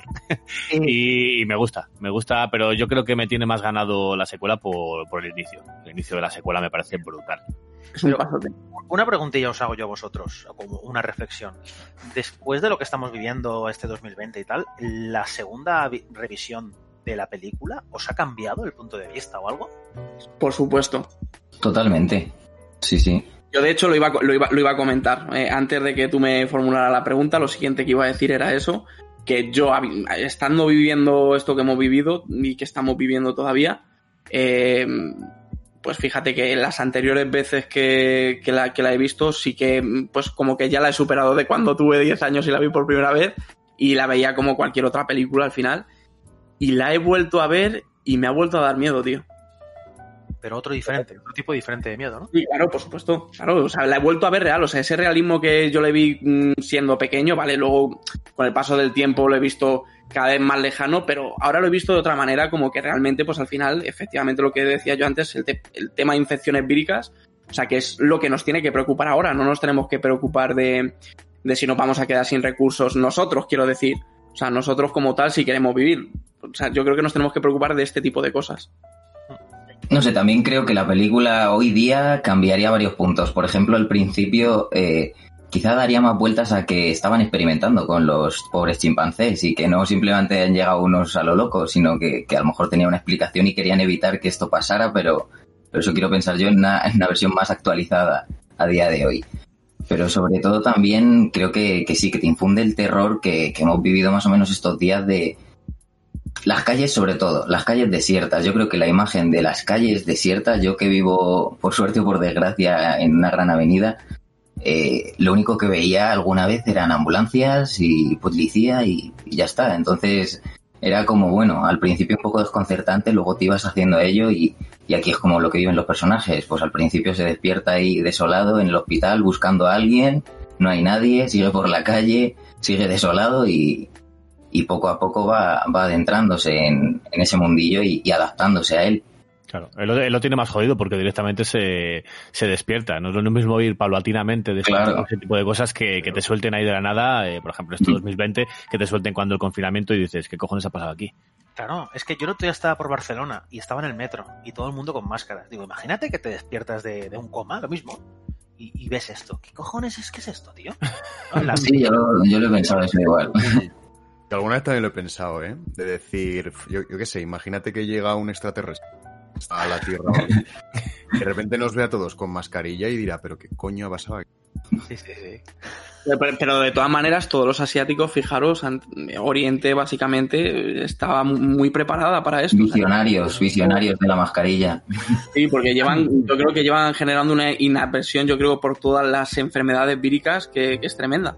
Lo de la contaminación allí, sí, es, es un plan, yo Van creo, del gobierno. delante- van un paso por delante en todos los sentidos siempre. Como bien muestran, por ejemplo, en Blade Runner, ¿no? Que al final yo creo que, que pues serán todos los orientales los que, los que queden en el mundo porque serán los, que, los únicos que puedan sobrevivir. Y bueno, pues no sé, podemos comentar más escenas. Hem- Hemos comentado al principio, a mí realmente me parece una de las. mm, Me parece una premisa eh, estupenda. Es verdad que la de 28 semanas después me parece brutal, pero esta me parece también muy, muy buena. A mí del principio me, me gusta sobre todo cuando entra en la, en la iglesia. Al final yo, yo lo vi como algo de... eh, al final un montón de gente se, se refugia en la, en la religión y, y seguramente hayan muerto. No creo que, que sea como un, como un cementerio la, la iglesia, sino que han ido allí y, y han muerto allí en la iglesia. Esa, esa escena, sí, a mí me, vamos, en, el- cómo empieza el contrapicado con la cruz y él entrando y, y de repente dándose cuenta del percal, intentando ver- encontrar a alguien, hola, y aparecen dos, Y luego ya aparece el cura Como un que... Como un cementerio, ¿no? Sí, Parece. sí. Que cura a mí me da... Hola, ¿cómo aparecen? Que has dicho que aparecen, pero ¿cómo aparecen? Que se levantan con los ojos que dices, pero... Sí, sí. Se levanta como tú un domingo, Samu. sí. De, de esos que, que estaban ahí de, de rave y, y se han quedado ahí dormidos y han pasado dos días y es como, ¿eh? ¿Qué? Pero escúchame, tú imagínate la que se ha liado en la iglesia. Li- li- ríete tú de la de Kingsman. O sea, lo que se ha liado en esa iglesia, que están uno encima del otro amontonados y todos muertos, no infectados. O sea, casi todos muertos. Madre mía, esa escena. Además, va subiendo el tipo la escalera, lo cual a mí me sorprendió. Una iglesia en un segundo piso, eso no lo he visto nunca. Y, y va, va subiendo, va subiendo y, y ves una pintada que va, va desvelándose. Y la Esa la he marcado yo, sí. Esa, en, en vez de poner The End is Nigh, ¿no? El final está cerca, que es lo típico. claro. Le dice, no, no, es que, es que ya está. O sea, el fin ya está. Ya hemos llegado.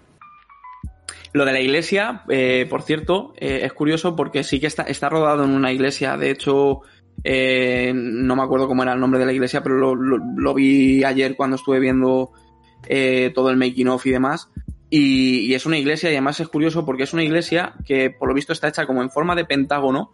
Y después, por lo visto, eh, his- historiadores o quien sea eh, han, han dicho como que evoca a Satanás por el tema de que siendo un pentágono puedes hacer la, la estrella y no sé qué, bueno, que, que, entonces que le generó muy mal rollo en el, en el, en el rodaje y durante el rodaje además, por cierto, también como curiosidad, el propio Danny Boyle se enteró de que unos tíos, simplemente viendo vídeos de YouTube y investigando por internet, eh, hicieron como un virus, un virus que era pues eh, como una prueba, digamos, que, pero que lo elaboraron directamente haciéndolo, pues mirando por internet y demás. Y entonces decía que, que a él realmente le estaba causando miedo, eh, como, pues eso, como visión de futuro. O sea, decía que realmente algo así, no que, que fuera a pasar, porque, como decía Santiago, obviamente algo así no va a pasar, pero joder, sí que puede pasar algo que, que desemboque muchas muertes. De hecho, estamos viendo el coronavirus al final, pues, hostias. Sí, sí, no, pero al final lo que te dice la peli es el peligro ya no es tanto el virus. Es como toda película de zombies que se precie, es la gente, tío. La Sí, siempre es la gente. Exacto. La gente y cómo, Además- es- animales. Sí, porque además es como lo, lo que habéis dicho vosotros, ¿no? Que, eh, o no sé quién, no sé si habéis, habéis sido vosotros ha sido Sergio. Eh, como que al final puede haber algo peor que esto y efectivamente, pues Lo hay. lo hay. Siempre, siempre, siempre cualquier cosa que pienses que, que va a ser peor esto, no, no, no, es el ser humano. Es el ser humano y los instintos más, más primitivos, más animales que, que sacan lo peor de, de todos. Sí. Yo, yo si me tuviera que enfrentar a una amenaza tipo, yo qué sé, las de Romero, las del Día de los Muertos, por ejemplo, o esta 28 días después, no sé cuál preferiría, ¿eh? Porque sí, estos son rápidos y te pegan eh, todo lo que llevan encima en un segundo. Pero por lo que dejan ver, se mueren. Eh, Sí. Los zombies no, no se mueren, los de Romero. Y son lentos, pero te están esperando y tienen todo el tiempo del mundo. Y Son muy muchos. cansinos, son muy cansinos. Los de Romero.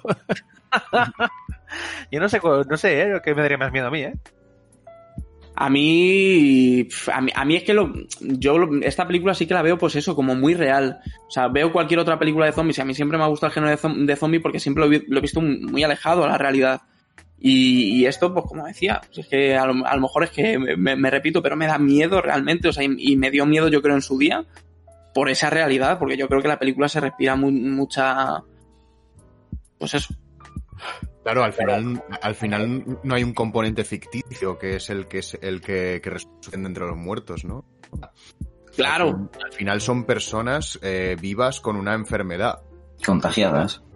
Pero, pero esa enfermedad ficticia es más verosímil que, que alguien, alguien resucite. Claro.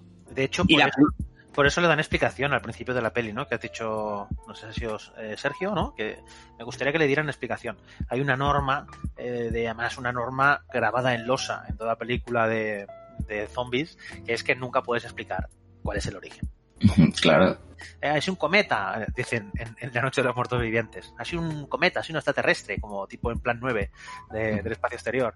Eh, no importa, eso da igual. Entonces, Sí, ha pasado y ya. ¿no? No, sí, eso yo lo decía también más por como que quizá no meterían tanta caña sobre los, los de los animales en sí, sino que estaría a lo mejor un poquito más rebuscado el ya. comienzo de la se la comen ellos. Sí, de momento sí. En 2002 eran los nuevos terroristas. Yo quería preguntaros, eh, así como curiosidad, a mí en general me gustan todo, bueno, el cine pues es el cine y me gusta como es y en sus géneros a veces más, a veces menos, pero pocos no, no de gusto. Entonces, a mí la comedia me gusta y siempre creo que hay puntos cómicos. Entonces, ¿cuál, cuál destacaríais? ¿Con cuál os habéis quedado? Porque para mí los hay, ¿eh? Los hay. No sé para vosotros. Hostias. Cómicos de la película. Sí, sí, sí. O pequeños guiños que dices, uy, ¿y esto? Bueno, al final yo, yo creo que el- la com- lo cómico, entre comillas, de, de la película es cuando entran en el túnel. Cuando Sí. entran en el túnel y ve y, bueno, se- al final se suben por todos los coches, e incluso ellos, y creo que es la única vez en la, en la película que están sonriendo todos, desde la niña hasta, hasta el padre. Todos están riendo porque no pensaban que iban a hacer eso y al final lo han hecho y es como, bueno, vamos a tener un momento de descanso para, para reírnos, pero eh, cinco minutos después está liado otra vez. Sí. Como, como, como comedia, como algo de, de comedia dentro de todo ese terror, pues sí, pondría el, de, el del túnel. Que fíjate, fíjate que es una de las escenas más terroríficas de la película, pero a la vez tiene su puntito cómico. Pues yo no sé si decirte una, una cosa que me parece una chorrada, ¿no? Que, que cuando hay un momento que cuando sale el personaje de Jim ya que está en una casa, pues decide cortarse el pelo, ¿no? Y se hace un destrozo ahí que madre, Sí. Se deja el pelo que, que parece un zarrapastroso y la otra dice, ah, estás más guapo, ¿no? Y dice, vamos a ver, hija mía, sí, sí, vagabundo, tío. Pero, y además, Sí, sí. resulta curioso eso, ¿no? Que el tío se intenta afeitar y se corta porque no tiene, Igual. no tiene agua. Y, y por otro lado llega el, el, ¿no? el, el personaje de Brendan Gleeson, llega Frank y dice, es que lleva 10 días sin llover. Y dice, pero es que estamos en el Reino Unido. Esto no se ha visto en la vida, 10 días sin llover. A mí me encanta el, el personaje de Brendan Gleeson. O sea, porque además estamos hablando ahora de, de risas y demás, y es un, es un tío que cuando aparece por primera vez no aparece así con, eh, con el escudo y tal, así que yo no sé si es que él sería.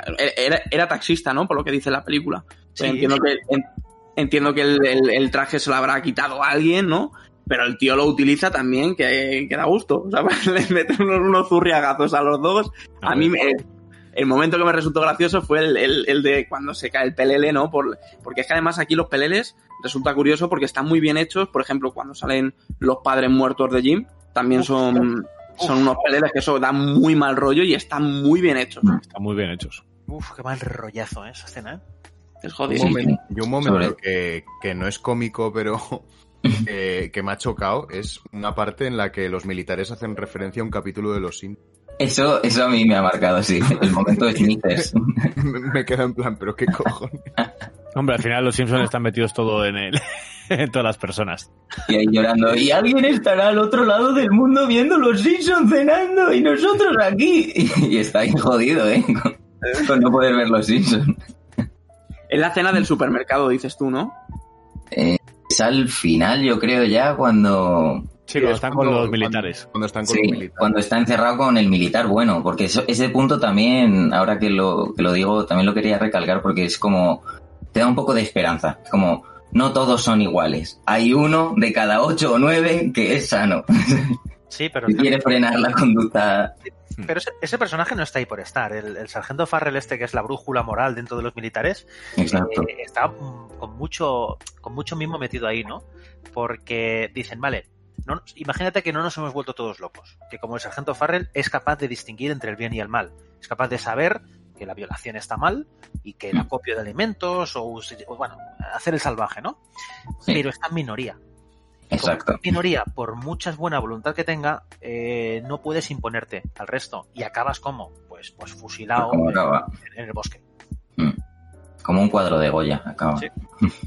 Que hay una, hay, hay una referencia a un cuadro de, de Van Gogh, creo que es, ¿no? Una escena que, que salen así como unas, unas flores, ¿no? Como un campo de, de flores y, y parece realmente como un cuadro de Van Gogh. Yo no sé exactamente si os habéis fijado en esa escena. No, la verdad es que La, escena- eh, la escena es, pues están yendo como hacia allá, hacia supuestamente eh, Manchester, ¿no? Donde están supuestamente lo- los militares. Y en todo el viaje que, que, van haciendo, pues hay un momento en el que se ven como unos, unos, campos de flores plantados, como que las flores han estado creciendo y de hecho se ven muy altas.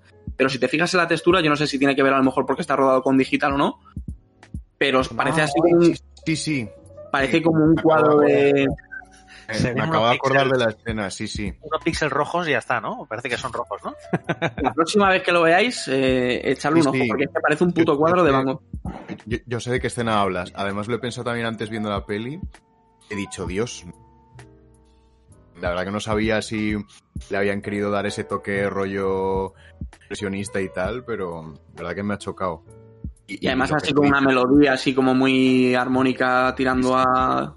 Y lo que tú dices, no sabía si era cosa de la calidad de la peli o realmente era lo que buscaban, pero resulta muy curioso también. Antes has hablado de, de, Manchester hace, hace un ratito y a mí me encanta la escena cuando, cuando va pasando por Manchester. Porque es verdad que te hace, te dice, eh, están llamas, siguen llamas y es que nadie, nadie ha podido ir a, a apagar Manchester. Y te va, te va, te, se va alejando la cámara un poco y dices, hostia, es verdad que esto está, está jodido porque lleva, lleva quemándose Manchester un montón de tiempo y, y no han, creo que dice que no han ido ni los bomberos. Claro. No han entrado ni los bomberos a apagarlo. No, no, tiene detallitos la peli, ¿eh? Tiene un montón de detallitos en frases, en pequeñas escenas, que la peli tiene poco presupuesto, pero se hace grande. O sea, tú, tú tienes la sensación de que eso es una epidemia que se ha expandido. No es una historieta que le pasa a unos personajes. Yo ahora, por ejemplo, eh, una serie que estaba muy de moda en filming ahora es El Colapso. Y es una serie que me está gustando y es, es creo que es brillante. Sí. Pero tiene eso de que mmm, al final eh, está muy focalizado en los personajes que están en ese momento en, del episodio. La sensación de que es algo más grande de lo que ves no la tienes. Y aquí en esta película, 28 días después, sí que la tienes. Y en 28 semanas después, mucho más, ¿no? Sí. Pero, pero ostras, con el poco presupuesto que tenían y los medios, muy bien, ¿eh? Sí. También es que eso surge ahí una progresión que así de paso meto el, el momento que a mí me, me, ha hecho gracia, que es al, al, inicio cuando, cuando, lo que hablábamos antes, cuando entra a la iglesia y, y ya se enfrenta al padre y eh, quiere, quiere como intentar ver que es una persona todavía. El padre va ahí como haciendo aspavientos con los brazos con uno y con otro, como si hiciese ahí un fitness un poco de viejo, sabes, un poco medio mal. Y ya cuando está cerca ya es cuando tira del bolsazo ahí de latas en la cabeza y dice, oh padre, oh mierda, joder, lo siento, y es como, no, no debía hacer esto, joder, ¿sabes? Y se pira en plan como, joder, qué malo soy, encima a un cura, ¿sabes? No cualquiera, a un cura, joder, voy a ir, a, o sea, como, voy a ir al infierno seguro. Por lo visto, el cura fue el que marcó un poco, digamos, los estándares de, de, la, de cómo reaccionaban los infectados, porque como he dicho al principio, eh, rodaron cronológicamente, eh, uno de los infectados, el primero que salía fue, fue el cura. Sí, claro, es el que te introduce a ver cómo se mueve. Ver, eh, a, a, la, a, la, chica infectarse en, en, en, en, la, en el principio de la película, ¿no? Mm. Y él fue el que marcó un poco el ritmo y de hecho se ve como que los spamos que hace son muy violentos y dice que eso fue fundamental para luego enseñar a todos los infectados que salieron durante toda la película a cómo hacer los gestos y cómo querían que hicieran esos movimientos. No, no, la verdad es que no se complicaron mucho con el maquillaje, no, no contrataron a Green Nicotero ni a Tom Savini. Dijeron, lentillas y te echamos encima sangre de esta falsa y a funcionar. Ya está. Y muy bien, porque al final, claro, los, los infectados también se muestran en momentos muy puntuales. O sea, no es como otras películas que al final sí que ves muy bien al zombie, de hecho te hacen un primer plano de arriba abajo. Aquí no. Aquí son cortes muy rápidos y, y aún así puedes llegar, aunque está también rodada eh, con cámaras digitales, puedes ver bien los ojos abiertos. Está muy pero, cuidada. Pero, pero fíjate, ¿eh? ahí es Danny Boyle 100%. ¿Tú cuánto rato sí. ves en pantalla a esos bichos? Lo mínimo. ¿Por qué? Porque tú no puedes estar cerca de ellos. Si tú estás cerca de ellos, mm, ya estás infectado porque te van a, te van a rajar la cara o te van a morder el cuello. Eh, con un zombie de Romero te puedes parar más, porque como van lento, te puedes poner a través de una valla incluso y, pincharles, ¿no? Con un cuchillo. Y ostras, igual que hace esto Danny Boyle, que te pone la cámara súper rápida para que tú digas, ostras, me tengo que escapar de ellos, también te hace durante toda la peli, estos planos holandeses, ¿no? Este, este plano aberrante que tanto le gusta a Samu. Torcidillo bien. Y tiene un motivo. O sea, todo lo que ves tiene un motivo. ¿Por qué te pone el plano aberrante? Porque constantemente, ¿no? Está provocando esa atmósfera eh, que te- incómoda que te tiene que hacer sentir que, ostras, estás en el- moviendo el culo en el, en el asiento. ¿no? En el asiento. Cada vez que hace algo Danny Boyle a nivel de, de- de gramática cinematográfica, lo hace con un motivo. No simplemente lo hace porque lo ha visto otras veces y lo copia, como a veces algunos directores hacen, ¿no? Y tenemos un tío con talento y que sabe cómo utilizar sus herramientas. Yo, yo he interpretado, corregirme si me equivoco, porque realmente lo que querría saber, porque seguramente me equivoqué, que en el plano aberrante que empieza y que acaba en esa escena con Hannah en la camioneta, como que te introduce a eso, a que ahí va a acontecer el, el drama del personaje de Jim, que va a encontrar al niño poco después. Porque yo al principio pensaba, uy, la pobre chiquilla esta, o qué va a pasar por aquí, pero luego como que, ah, no, los tiros han ido por otros derroteros. A ver, realmente no hay un plano eh, estático eh, en toda la peli, ni, ni estático ni, ni recto. O sea, siempre la cámara está torcida, porque eh, mediante Anthony Mantel y, y Danny Boyle ya le dio las instrucciones de siempre torcer o más o menos. Sí. Cuanto más torcido está el tema, más torcido está en la realidad. Claro, ahí digo eso, que está bien aberrado, está bien torcido en esos planos justo y además es que me hace, pues eso, me ha, me ha soltado ahí la curiosidad cuando ha saltado, porque era al principio de la escena, cuando van a por la gasolina y luego él se aleja, lo que sea, les deja solos y en el final luego vuelve a ella de la misma manera, en plan, prácticamente como un plano ahí intentando que la cámara sea un rombo. Sí, sí, no, esto eh, Danny Boyle lo ha hecho toda su filmografía. Hay algunos planos de Trainspotting que directamente el Sí. plano está girado 90 grados. Esos son pura fantasía, la verdad. Claro, es droga pura y, Sí, sí, sí. y- e irrealidad, ¿no? No, los planos aberrantes al final están para incomodar.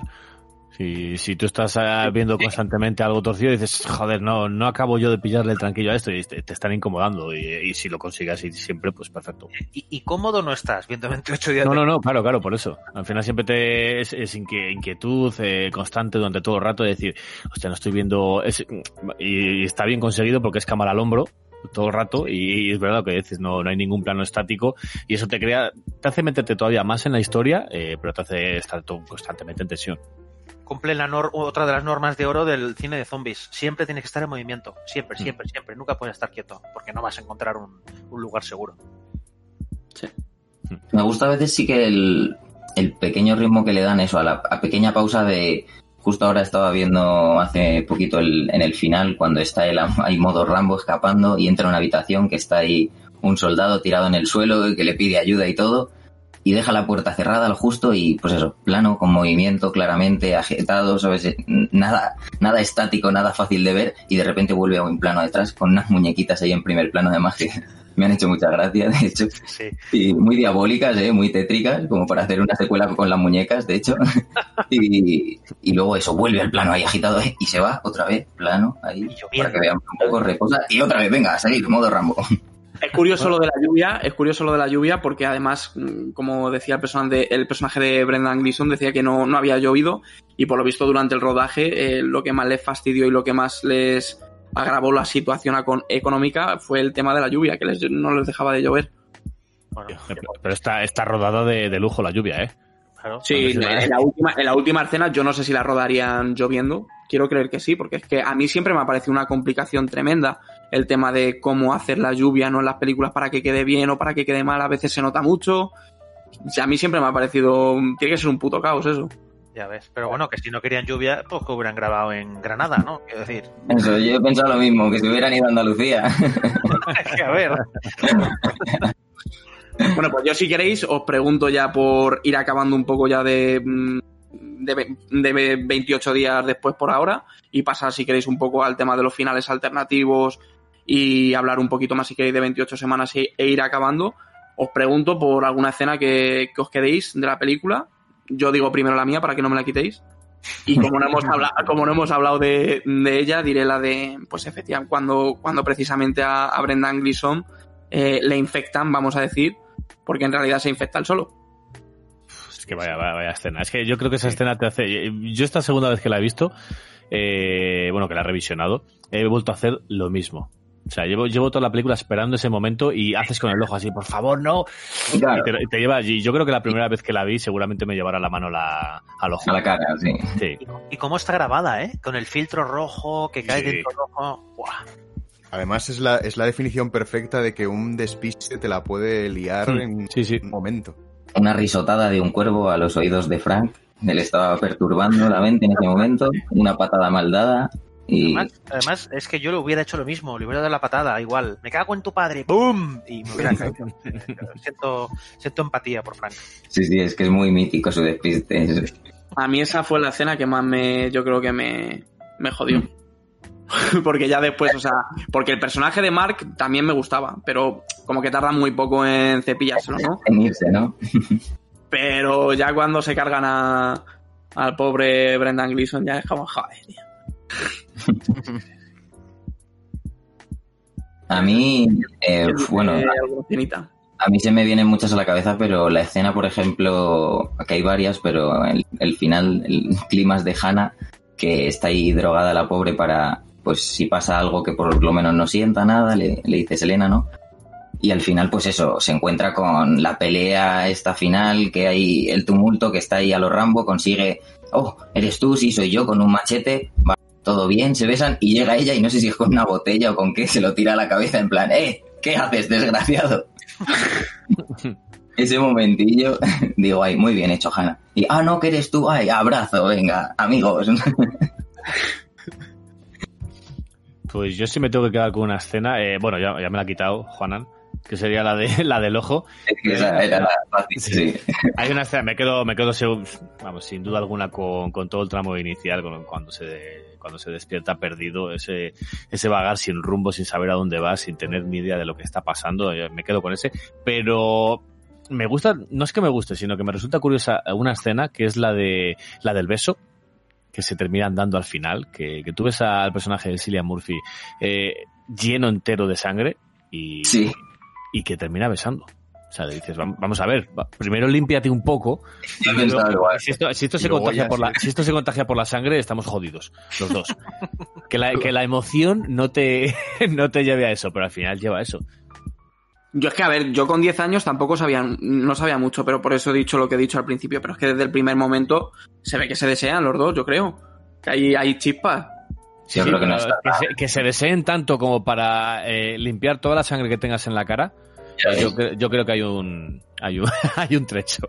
A comerle ahí toda la cara sangrienta. Y yo que cuando lo hacen pienso lo mismo. Digo, bueno, le va a dejar la cara a ella hecha un Cristo también ahora mismo. Claro. Claro, ¿no? Yo, si me tengo que quedar con una escena de la peli, me quedo con el momento en el que Jim, el personaje de eh, Killian Murphy, otra vez iba a volver a decir Cillian. Yo he dicho Cillian. Yo he dicho Cillian, eh, o sea que... Cada uno lo diga como Eh, Cirilo, en el, mo- el momento en el que tiene que matar al niño, porque para mí ese es el cambio de madurez del personaje donde, donde realmente se ve de que aquí no estamos para hostias, que el mundo ya no es lo que era y que si hay que matar a un niño, pues hay que matar. Y para mí son ese cambio de tono de la peli, o y bueno, de, so- sobre todo del personaje de Killian Murphy. Y por eso me, esa particular me parece muy interesante. Sí, señor. Bueno, yo, yo me quedaría con el mismo momento que ha dicho Samuel, porque es que a mí el inicio me flipa. O sea, yo, esos primeros cinco minutos, porque no son más, justo después de lo de, lo de los monos, ¿eh? desde que se despierta en la Sí. clínica y lo está flipando, a mí me, me supusieron un impacto. Recordad que yo me metí en la sala del cine sin saber de qué iba la peli. O sea, yo solo vi el título de la peli. Y dije, ¡guau! ¿Pero qué ha pasado aquí? Y llega incluso, ¿no? Al final, que hay una plaza donde hay eh, un montón de papelitos puestos como persona perdida. ¿Alguien ha visto a mi hijo? Ta, ta, ta, ta, sí, fotos, mensajes. Que, que pasaron justamente en aquella época muy parecida, porque cuando hubo lo del 11S, eh, pues hubo gente que desapareció y no se ve si estaba muerta, viva, y la gente ponía igual. O sea, hay, hay Sí. escenas que, que si las buscas por internet son iguales. Sí. Y, y, ostras, eso es un impacto que aún hoy en día me dura y que esta peli para mí le tengo muchísimo cariño simplemente por las sensaciones que me produjo esa escena. A mí, de- desde luego, la película me produce sensaciones durante toda la película. O sea, desde luego, el principio a mí me, me parece. Es que es. O sea, ya solamente la premisa que además utiliza en el propio título, ¿no? Eh, con lo que va a pasar luego, ¿no? Porque te enseñan efectivamente lo que decís, que no se muestra nunca en ninguna de las peli- en ninguna peli de zombies, que es el origen, ¿no? De, del virus. Y, y- y el título es 28 días después. Y la película pasa efectivamente 28 días después. Lo que es el principio, el, el- el inicio de las películas, eh, me parece sublime y de los mejores arranques que yo he visto. Eh, pues yo diría en un cine, porque ya te digo que es que con 10 años, si a ti te generó eso Santi con, con 18, pues tú imagínate a mí con, con 10, que tampoco tenía ni puñetera idea tampoco lo que íbamos a ver. Dije, dijeron los colegas de mi hermano, coño, una peli de miedo, pues de puta madre. Pensábamos que íbamos a ver Freddy contra Jason, que, que, que la, que la vimos también por, por aquella época casi. Por los cojones, mis cojones 33. Y bueno, pues si queréis hablamos ya un poco más de la secuela, que, que la secuela, pues eh, por lo visto eh, eh, Robert Carlyle, que es el, digamos, protagonista ¿no? de, de- de la peli, ya podemos hablar también sin spoilers, por supuesto, de la película de 28 semanas después, hablamos muy resumidamente si queréis un poquito de ella. Y bueno, pues eso, simplemente comentar que Robert Carlyle, que es el protagonista, eh, quería el, Dan- el propio Danny Boyle quería que participara en 28 días después, pero por, por problemas de agenda, eh, Robert Carlyle no pudo participar en 28 días después. No sé qué papel le tenía asignado. No sé si era el del general, el de. mm, Joder, ¿cómo se Henry. Eh, el de Christopher Eccleston, este, que no me acuerdo cómo se llamaba. Mayor Henry West. Este. Bueno, pues no sé si era ese papel, pero bueno, al final le dio el papel protagonista que además es que le viene. O sea, que al final eh, en Putin también es uno de, yo creo que, mm, si no el mejor personaje de la película, para mi gusto, eh, de los mejores. Sí, sí, sí, sí. Yo creo que el acierto de la secuela de 28 semanas después está en el director. A mí Juan Carlos Bernadillo me, me, me gustó como elección y, y yo creo que, ya te digo, desde el inicio eh, te tiene atrapado la película. Y eso es más que nada de- del director. Lo dirigió el propio, además, o, sea, lo eligió el propio Danny Boyle, por lo visto, eh, para hacer la secuela. Y yo creo que además también se, respira un poquito, ¿no? Yo no sé si la, la idea de, del inicio, que, que también lo comentabas, no creo que lo has comentado tú, Samu, que el, el principio te, te encanta. A mí el principio es que me parece al nivel casi del de la primera. O sea, es que me parece una secuela muy digna, además, porque tiene. Joder, sale. mm, eh, ¿Cómo se llama? El, el ojo de halcón este, que no me acuerdo nunca. Jeremy Renner.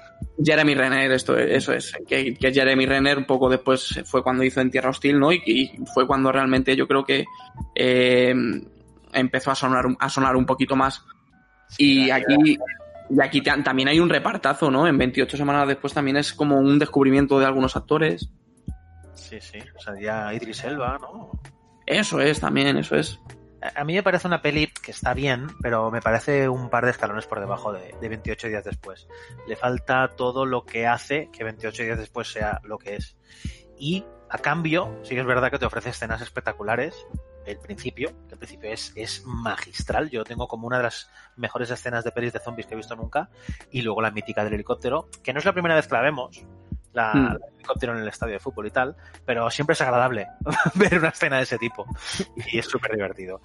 Pero bueno, la premisa en sí luego a mí siempre me pareció muy loca, ¿no? Es como, chicos, que no veis que esto va a acabar como va a acabar. ¿Sabes? Es que no lo. Y, y también, aparte de, bueno, en 28 días, pues eso, está claro que el principio a todos, el momento disturbios, incendios, masacre, el caos social masivo que se produce, es, es como poco, pues eso, hipnotizante. Pero luego ya, el final, ¿qué os parece? El, el- eh, empieza con un clic, ¿no? En plan, 28 días, boom. Y el final vuelve a, a retomar ese clic y sale por unos derroteros en los que os convencen o, Es que pierde el gas. Yo creo que después Claro. de la primera escena, ¿no? Es como has, has meneado la gaseosa, has abierto el bote, ha pegado un pepinazo y, lo que queda pues eh, ya es... eh, Ya esas son babillas. y, y- y no es que esté mal, porque te lo metes con un poquito de ron o algo y algo te sacas. Te sacas ahí la tarde. Sí. Pero no es lo mismo ya. Bueno, es un final esperanzador. Desde luego, sí, sí. Entonces, Sí, no, le puedes- no le puedes pedir más. Final esperanzador. ¿Tú te acuerdas de cómo acaba 28 Sí. semanas después? bueno, sí. Madre mía, esperanzador para quién? Para los infectados, ¿no? Me imagino. Claro. Para, para la raza humana, porque al final se va a la mierda. Ah, eso sí. Eso es esperanzador para todos. Claro, sí, no sé si. El final, sin embargo, me parece más, pues eso, me parece un poco más. O sea, ¿por qué eso que pasa en el final de 28 se- es lo que decía al principio? Que 28 semanas después me saca un poco por el hecho de que lo que nos ofrecen en 28 días después es totalmente, yo creo, un poco diferente, ¿no? Aquí se van por otro lado que tiene un poco menos que ver. O sea, en el sentido de que, pues, mm, ahondan efectivamente más en el tema de que si pudiera salir o no pudiera salir. Aquí en, en 28 días después se centran en, en Londres y eso es un- una cosa que yo creo que, que le viene también genial a la película. O sea, el tema de que, que tú estás metido ahí con ellos y tampoco te importa realmente si, si hay algo fuera, no hay algo fuera, o si puede llegar o si no puede llegar. O sea, tú realmente lo estás viviendo como un apocalipsis, como lo están viviendo ellos. Sí, sí, sí. Yo, yo me parece menos interesante, ¿no? Ya que se pueda extender a París, es como, pues vale. Es como que ya lo hemos visto también, ¿no? De hecho, Em, hablaban de que iban a hacer 28 meses después, nunca llegó esa, esa película, a pesar de que Danny Boyle decía que tiene una idea genial junto con, con Garland, Alex Garland. Yo creo que, no creo que se vaya a hacer ya más esa película, No. pero si se hace, eh, yo creo que es que tampoco tiene mucho más que aportar. No. Es como también la, hubo una novela gráfica que se hizo también después, por lo visto, que contaban un poco lo que pasaba en esos 28 días eh, de transcurso hasta que cuentan la historia de Jim y los demás. Claro, es Y- que, es que no hace Y, falta. ta- y era también como menos... bleh. Claro, esto es como eh, en, en The Walking Dead hay un- unos números especiales que no forman realmente parte del cómic eh, estándar, del regular, que te explican la historia de, de diversos personajes de cómo han llegado a ese apocalipsis. Hay unos de Michonne, hay otros de, de Tyro, Ty- Tyrone, Tyrell, no, ¿cómo era? ¿Tyres? Bueno, es igual. Y hay uno, por ejemplo, de del villano, ¿no? De, de, De Negan. de Negan, ¿no? Y es como, ostras, pues vale, es que tampoco, o sea, Sí, pero- le quitas un poco la magia, ¿no? Es como Halloween, la que hizo Rob Zombie, ¿no? El ver cómo ese pequeño Mike Myers se transforma en asesino, eh, precisamente al darle explicación, le estás quitando un poco del misticismo, ¿no? Déjalo ahí el misticismo. 28 días de caos. eh, Rellena los huecos. Esa no es la historia que vamos a explicar. La historia que vamos a explicar es la de los 28 días que el mundo está reventado. Entonces, no sé, hasta qué punto es necesario. Claro, es como, por ejemplo, con la película de Breaking Bad, esta que sacaron hace- Ah, el eh, camino. El camino. Hmm. Un poco ese mismo concepto que tú dices. O sea, realmente son historias que no hacen falta contar. Exacto. O sea, la historia está bien como está y ya está. No hay por qué, por qué querer buscar eh, absolutamente todo. Ahí está un Hubiera, poco- y Somos hubiera, conscientes, hubiera, perdona, perdona, joder, Santi, que siempre te corto, tío. no te preocupes. Que, que hubiera, hubiera, mm, o sea, hubiera estado mejor, ¿no? Y la gente yo creo que lo hubiera valora- valorado incluso más, porque no es mala película, por supuesto, 28 semanas después, ni mucho menos. No, no. Pero si, si no se hubiera llamado 28 semanas después, yo creo que mucho mejor. Otra de zombies más. Sí. Sí, sí. Pero hubiera, le hubiera venido mejor, yo creo, ¿no? A la saga, a la propia película. Yo es que no hubiera hecho más sagas, ya está, funcionó, pues ha funcionado. El, pro- el propio Danny Boyle hizo bien, se desligó de la saga y punto pelota, ya está. Es que tenemos un afán completista siempre de darle. El, el- el otro día, no sé, ¿no? Comentábamos, ¿eh, ¿Tenet tiene continuación? No, no, sin entrar en spoilers. Eh, no necesitamos re- rellenar esos huecos, ya, ya están explicados. Sí, sí, eso pasaba también con esta última de Netflix, creo que era la del hoyo, que el plan, no, pero tiene que haber algo más, ¿no? Y es como, No, pues no. Hombre, no. se ha acabado y te vas a casa, si la has visto en otro sitio que no sea tu casa y ya está. Si estás en tu casa, pues te quedas ahí, ya está, se ha acabado, ¿sabes? Asúmelo. Ya está. A ver, en, en- en estos casos, por ejemplo, eh, esto, como ya he dicho, vosotros lo habéis hablado largo y tendido en vuestro podcast, pero por ejemplo aquí en, en los, final, los finales alternativos sí que son bastante clave, yo diría, porque eh, el propio Danny Boyle eh, lo dice además en, en el making of. Dice, para esto están los, los DVDs, y dice, y no hace falta hacer una versión del director. Él mismo lo dice, dice, ¿para qué, ¿para qué voy a hacer una versión del director? Porque Alex Garland le pregunta, eh, joder, ¿por qué no hacemos un día un- una versión del director con este final y no sé qué? Y dice, pues, pues, si lo tenemos aquí en el DVD, quien quiera verlo, que lo vea y que se monte su película en la cabeza y ya está. No, me pasa, me pasa están los DVDs, claro. Te ponen, te ponen los finales alternativos y dices, bueno, eh, el final, el que yo he elegido, el que haya elegido Danny Boyle, es este. Mira, ahí te monto otro. Eso pasaba también con Soy Leyenda, que también tiene final alternativo, pero bueno, Sí. está ahí en el DVD, si quieres lo ves, si quieres no, pero el final elegido es el que es el que es. Claro. Sí, sí, y pues eso, si quieres imaginarte la película de otra manera, pues lo tienes ahí y ya está. Claro. La, la película es lo que es, porque siempre va a ser lo que es, y su final va a ser su final. Pero joder, me gusta saber que se ha pensado en otra cosa y que al final pues... Bueno, a veces son decisiones de los productores. Eh, el corte final, como comentábamos en aquel, en aquel podcast en el que discutíamos sobre el corte del director, siempre nos creemos que es del director. Pero es que no. Es que no es así. El que tiene el poder eh, normalmente es el productor. Como dice David Lynch, si, si vas a empezar en esto del cine, eh, asegúrate de tener el corte final tuyo personal. ¿Y qué pasa? Que a lo mejor Danny Boyle hace la película donde, pues al final de la película, Jim muere y viene el productor y dice, no, hombre, esto no lo podemos hacer, que vamos a traumatizar a la gente. Dijo, puta, hace un rato se ha estado clavando los pulgares en el ojo a un tío. Ahí no, ahí no te... Ahí no traumatiza. Claro, Claro. claro, está traumatizado. Entonces yo no sé exactamente en este caso de esta película, eh, no sé si el propio Boyle tuvo o no esa decisión, pero bueno, grabaron los dos por algo, porque ya, sos- ya sospecharían que alguien, alguien no estaría de acuerdo con, con una de las dos opciones. Sí, además, eh, de hecho, en la historia original, que es el otro final alternativo, ¿no? Porque, digamos, dos de los finales alternativos es eh, Jim muriendo, ¿no? Eh, por el disparo que, que recibe de- del general y pues muere en un hospital. Eh, resumidamente, uno con imágenes salteadas de cuando está teniendo el accidente primero y de esta manera, digamos, como aca- acabando un ciclo, ¿no? Que se despierta en un hospital y acaba en un hospital en una camilla muerto. Y el otro, eh, digamos, el tercer final alternativo tiene que ver con el cambio que lo hemos comentado, lo he comentado al principio, cuando Brendan Gleeson se, se convierte, se, se infecta, ¿no? Que en ese momento lo que hace Jim es no matarle. No le mata y, mm, se lo llevan, digamos, a donde supuestamente va a estar, o sea, siguen avanzando unos metros y no encuentran soldados, lo que encuentran es eh, una base como militar o científica, digamos, eh, donde luego encuentran como un superviviente y el superviviente, eh, pues mm, todo esto llevándose a Frank, al personaje de Brendan Gleeson, eh, se lo llevan con ellos y infectado, por supuesto, atado, al final Jim no lo mata, como he dicho, y, mía.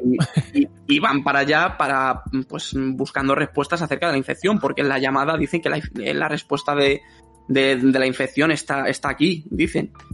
Y se, y se encuentran a un, a un superviviente como encerrado con, pues eso, como una especie de búnker, así con comida y demás.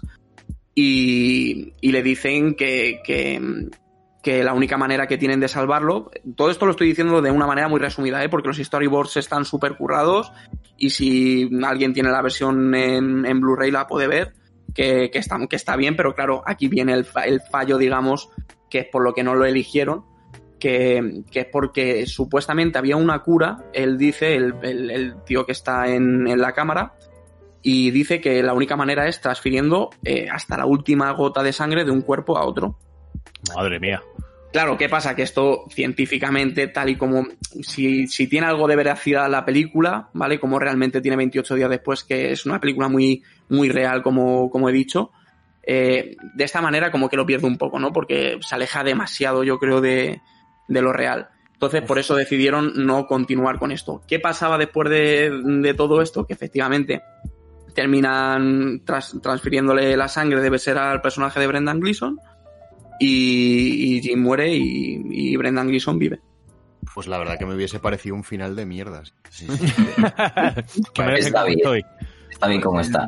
Súper malo. La cosa, la cosa es que ellos tenían pensado, yo creo, desde el principio que Jim tenía que morir, ¿no? Y es lo que me estaba diciendo Santi, que a lo mejor por tema de, seguramente sería la productora, de hecho ellos mismos lo dicen, que fue porque el final no gustó a, una, a un público al que se le proyectó la película.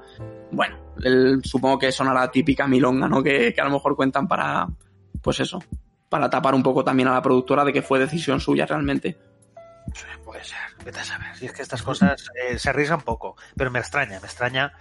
A mí me extraña bastante que el personaje al final viva, ¿no? Pero bueno, tampoco me molesta tú. Deja, deja al chaval. Luego- Claro. Y a mí tampoco me molesta. Déjale ahí, que si Camela darle a vivir, pues déjale. Pero el final de que Jim muere en el hospital, a mí me... Sí, o sea, Sí. yo la verdad que, que no he tenido ocasión de, de verlo. Me, Pero es más verosímil, ¿no? Pero ese, ese final me parece mucho más interesante. A mí también, a mí me hubiera gustado más.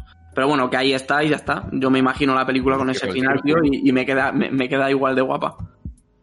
Sí, sí, y además es como que se cierra el círculo, porque Jim empieza despertándose en un hospital Es como, como muy metafórico y muy bonito que, que, a- que Ida acabe donde empezó como su segunda vida, por así decirlo. Sí, que por lo visto sus padres le habían dejado dormido. Le, le dejaban durmiendo y ellos se iban a dormir con él y que se quedase dormido, le decían. Se lo dejan ahí en la carta, sí. Entonces creo que ahí te da un poco el pie a que al final esperes eso, claro. Que se vuelva a dormir, Claro, que se vuelva a dormir y se vaya. donde despertó, claro. Bueno, chicos, pues yo creo que yo esto lo daría por concluido ya. 28 días después hemos hablado casi durante dos horas eh, de 28 días después y de, de un poquito de 28 semanas y hemos spoileado todo lo posible. He, he hasta spoileado, no sé qué, spoileado que... menos, menos mal que ha avisado FJ de que sin spoilers, sin entrar en spoilers en tenis, porque si no... Bueno, Te sueltas otro ahí más. sí que lo hubi- ahí sí que lo hubiésemos liado más. Bueno, pues nada, pues eso, chicos. eh, yo creo que lo podemos dar por finalizado. Eh, muchísimas gracias a FJ, a Samu y a todo el equipo de Cine Actual y a todos los oyentes de Cine Actual. A vosotros. Y mm, el placer siempre será nuestro y por supuesto que sepáis que está en vuestra casa y que podremos pues hablar de otras películas y que muchas gracias. Se nota, por cierto, Santi, tío, que eres, que eres profe.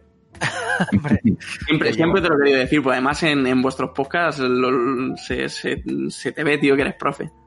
hombre, estoy todo el día explicando cosas, o sea que. Muchas gracias, hombre. Pues nada más, y a vosotros también, por supuesto, gracias chicos, eh, que no hace falta que os lo diga, a Sergio y Albert. Es un placer. Nos vemos en el próximo programa, muchísimas gracias a todos y hasta luego y adiós. Muchas gracias a ti. Chao. Chao. Adicto al cine, no te pierdas nuestro próximo capítulo en Puro Vicio.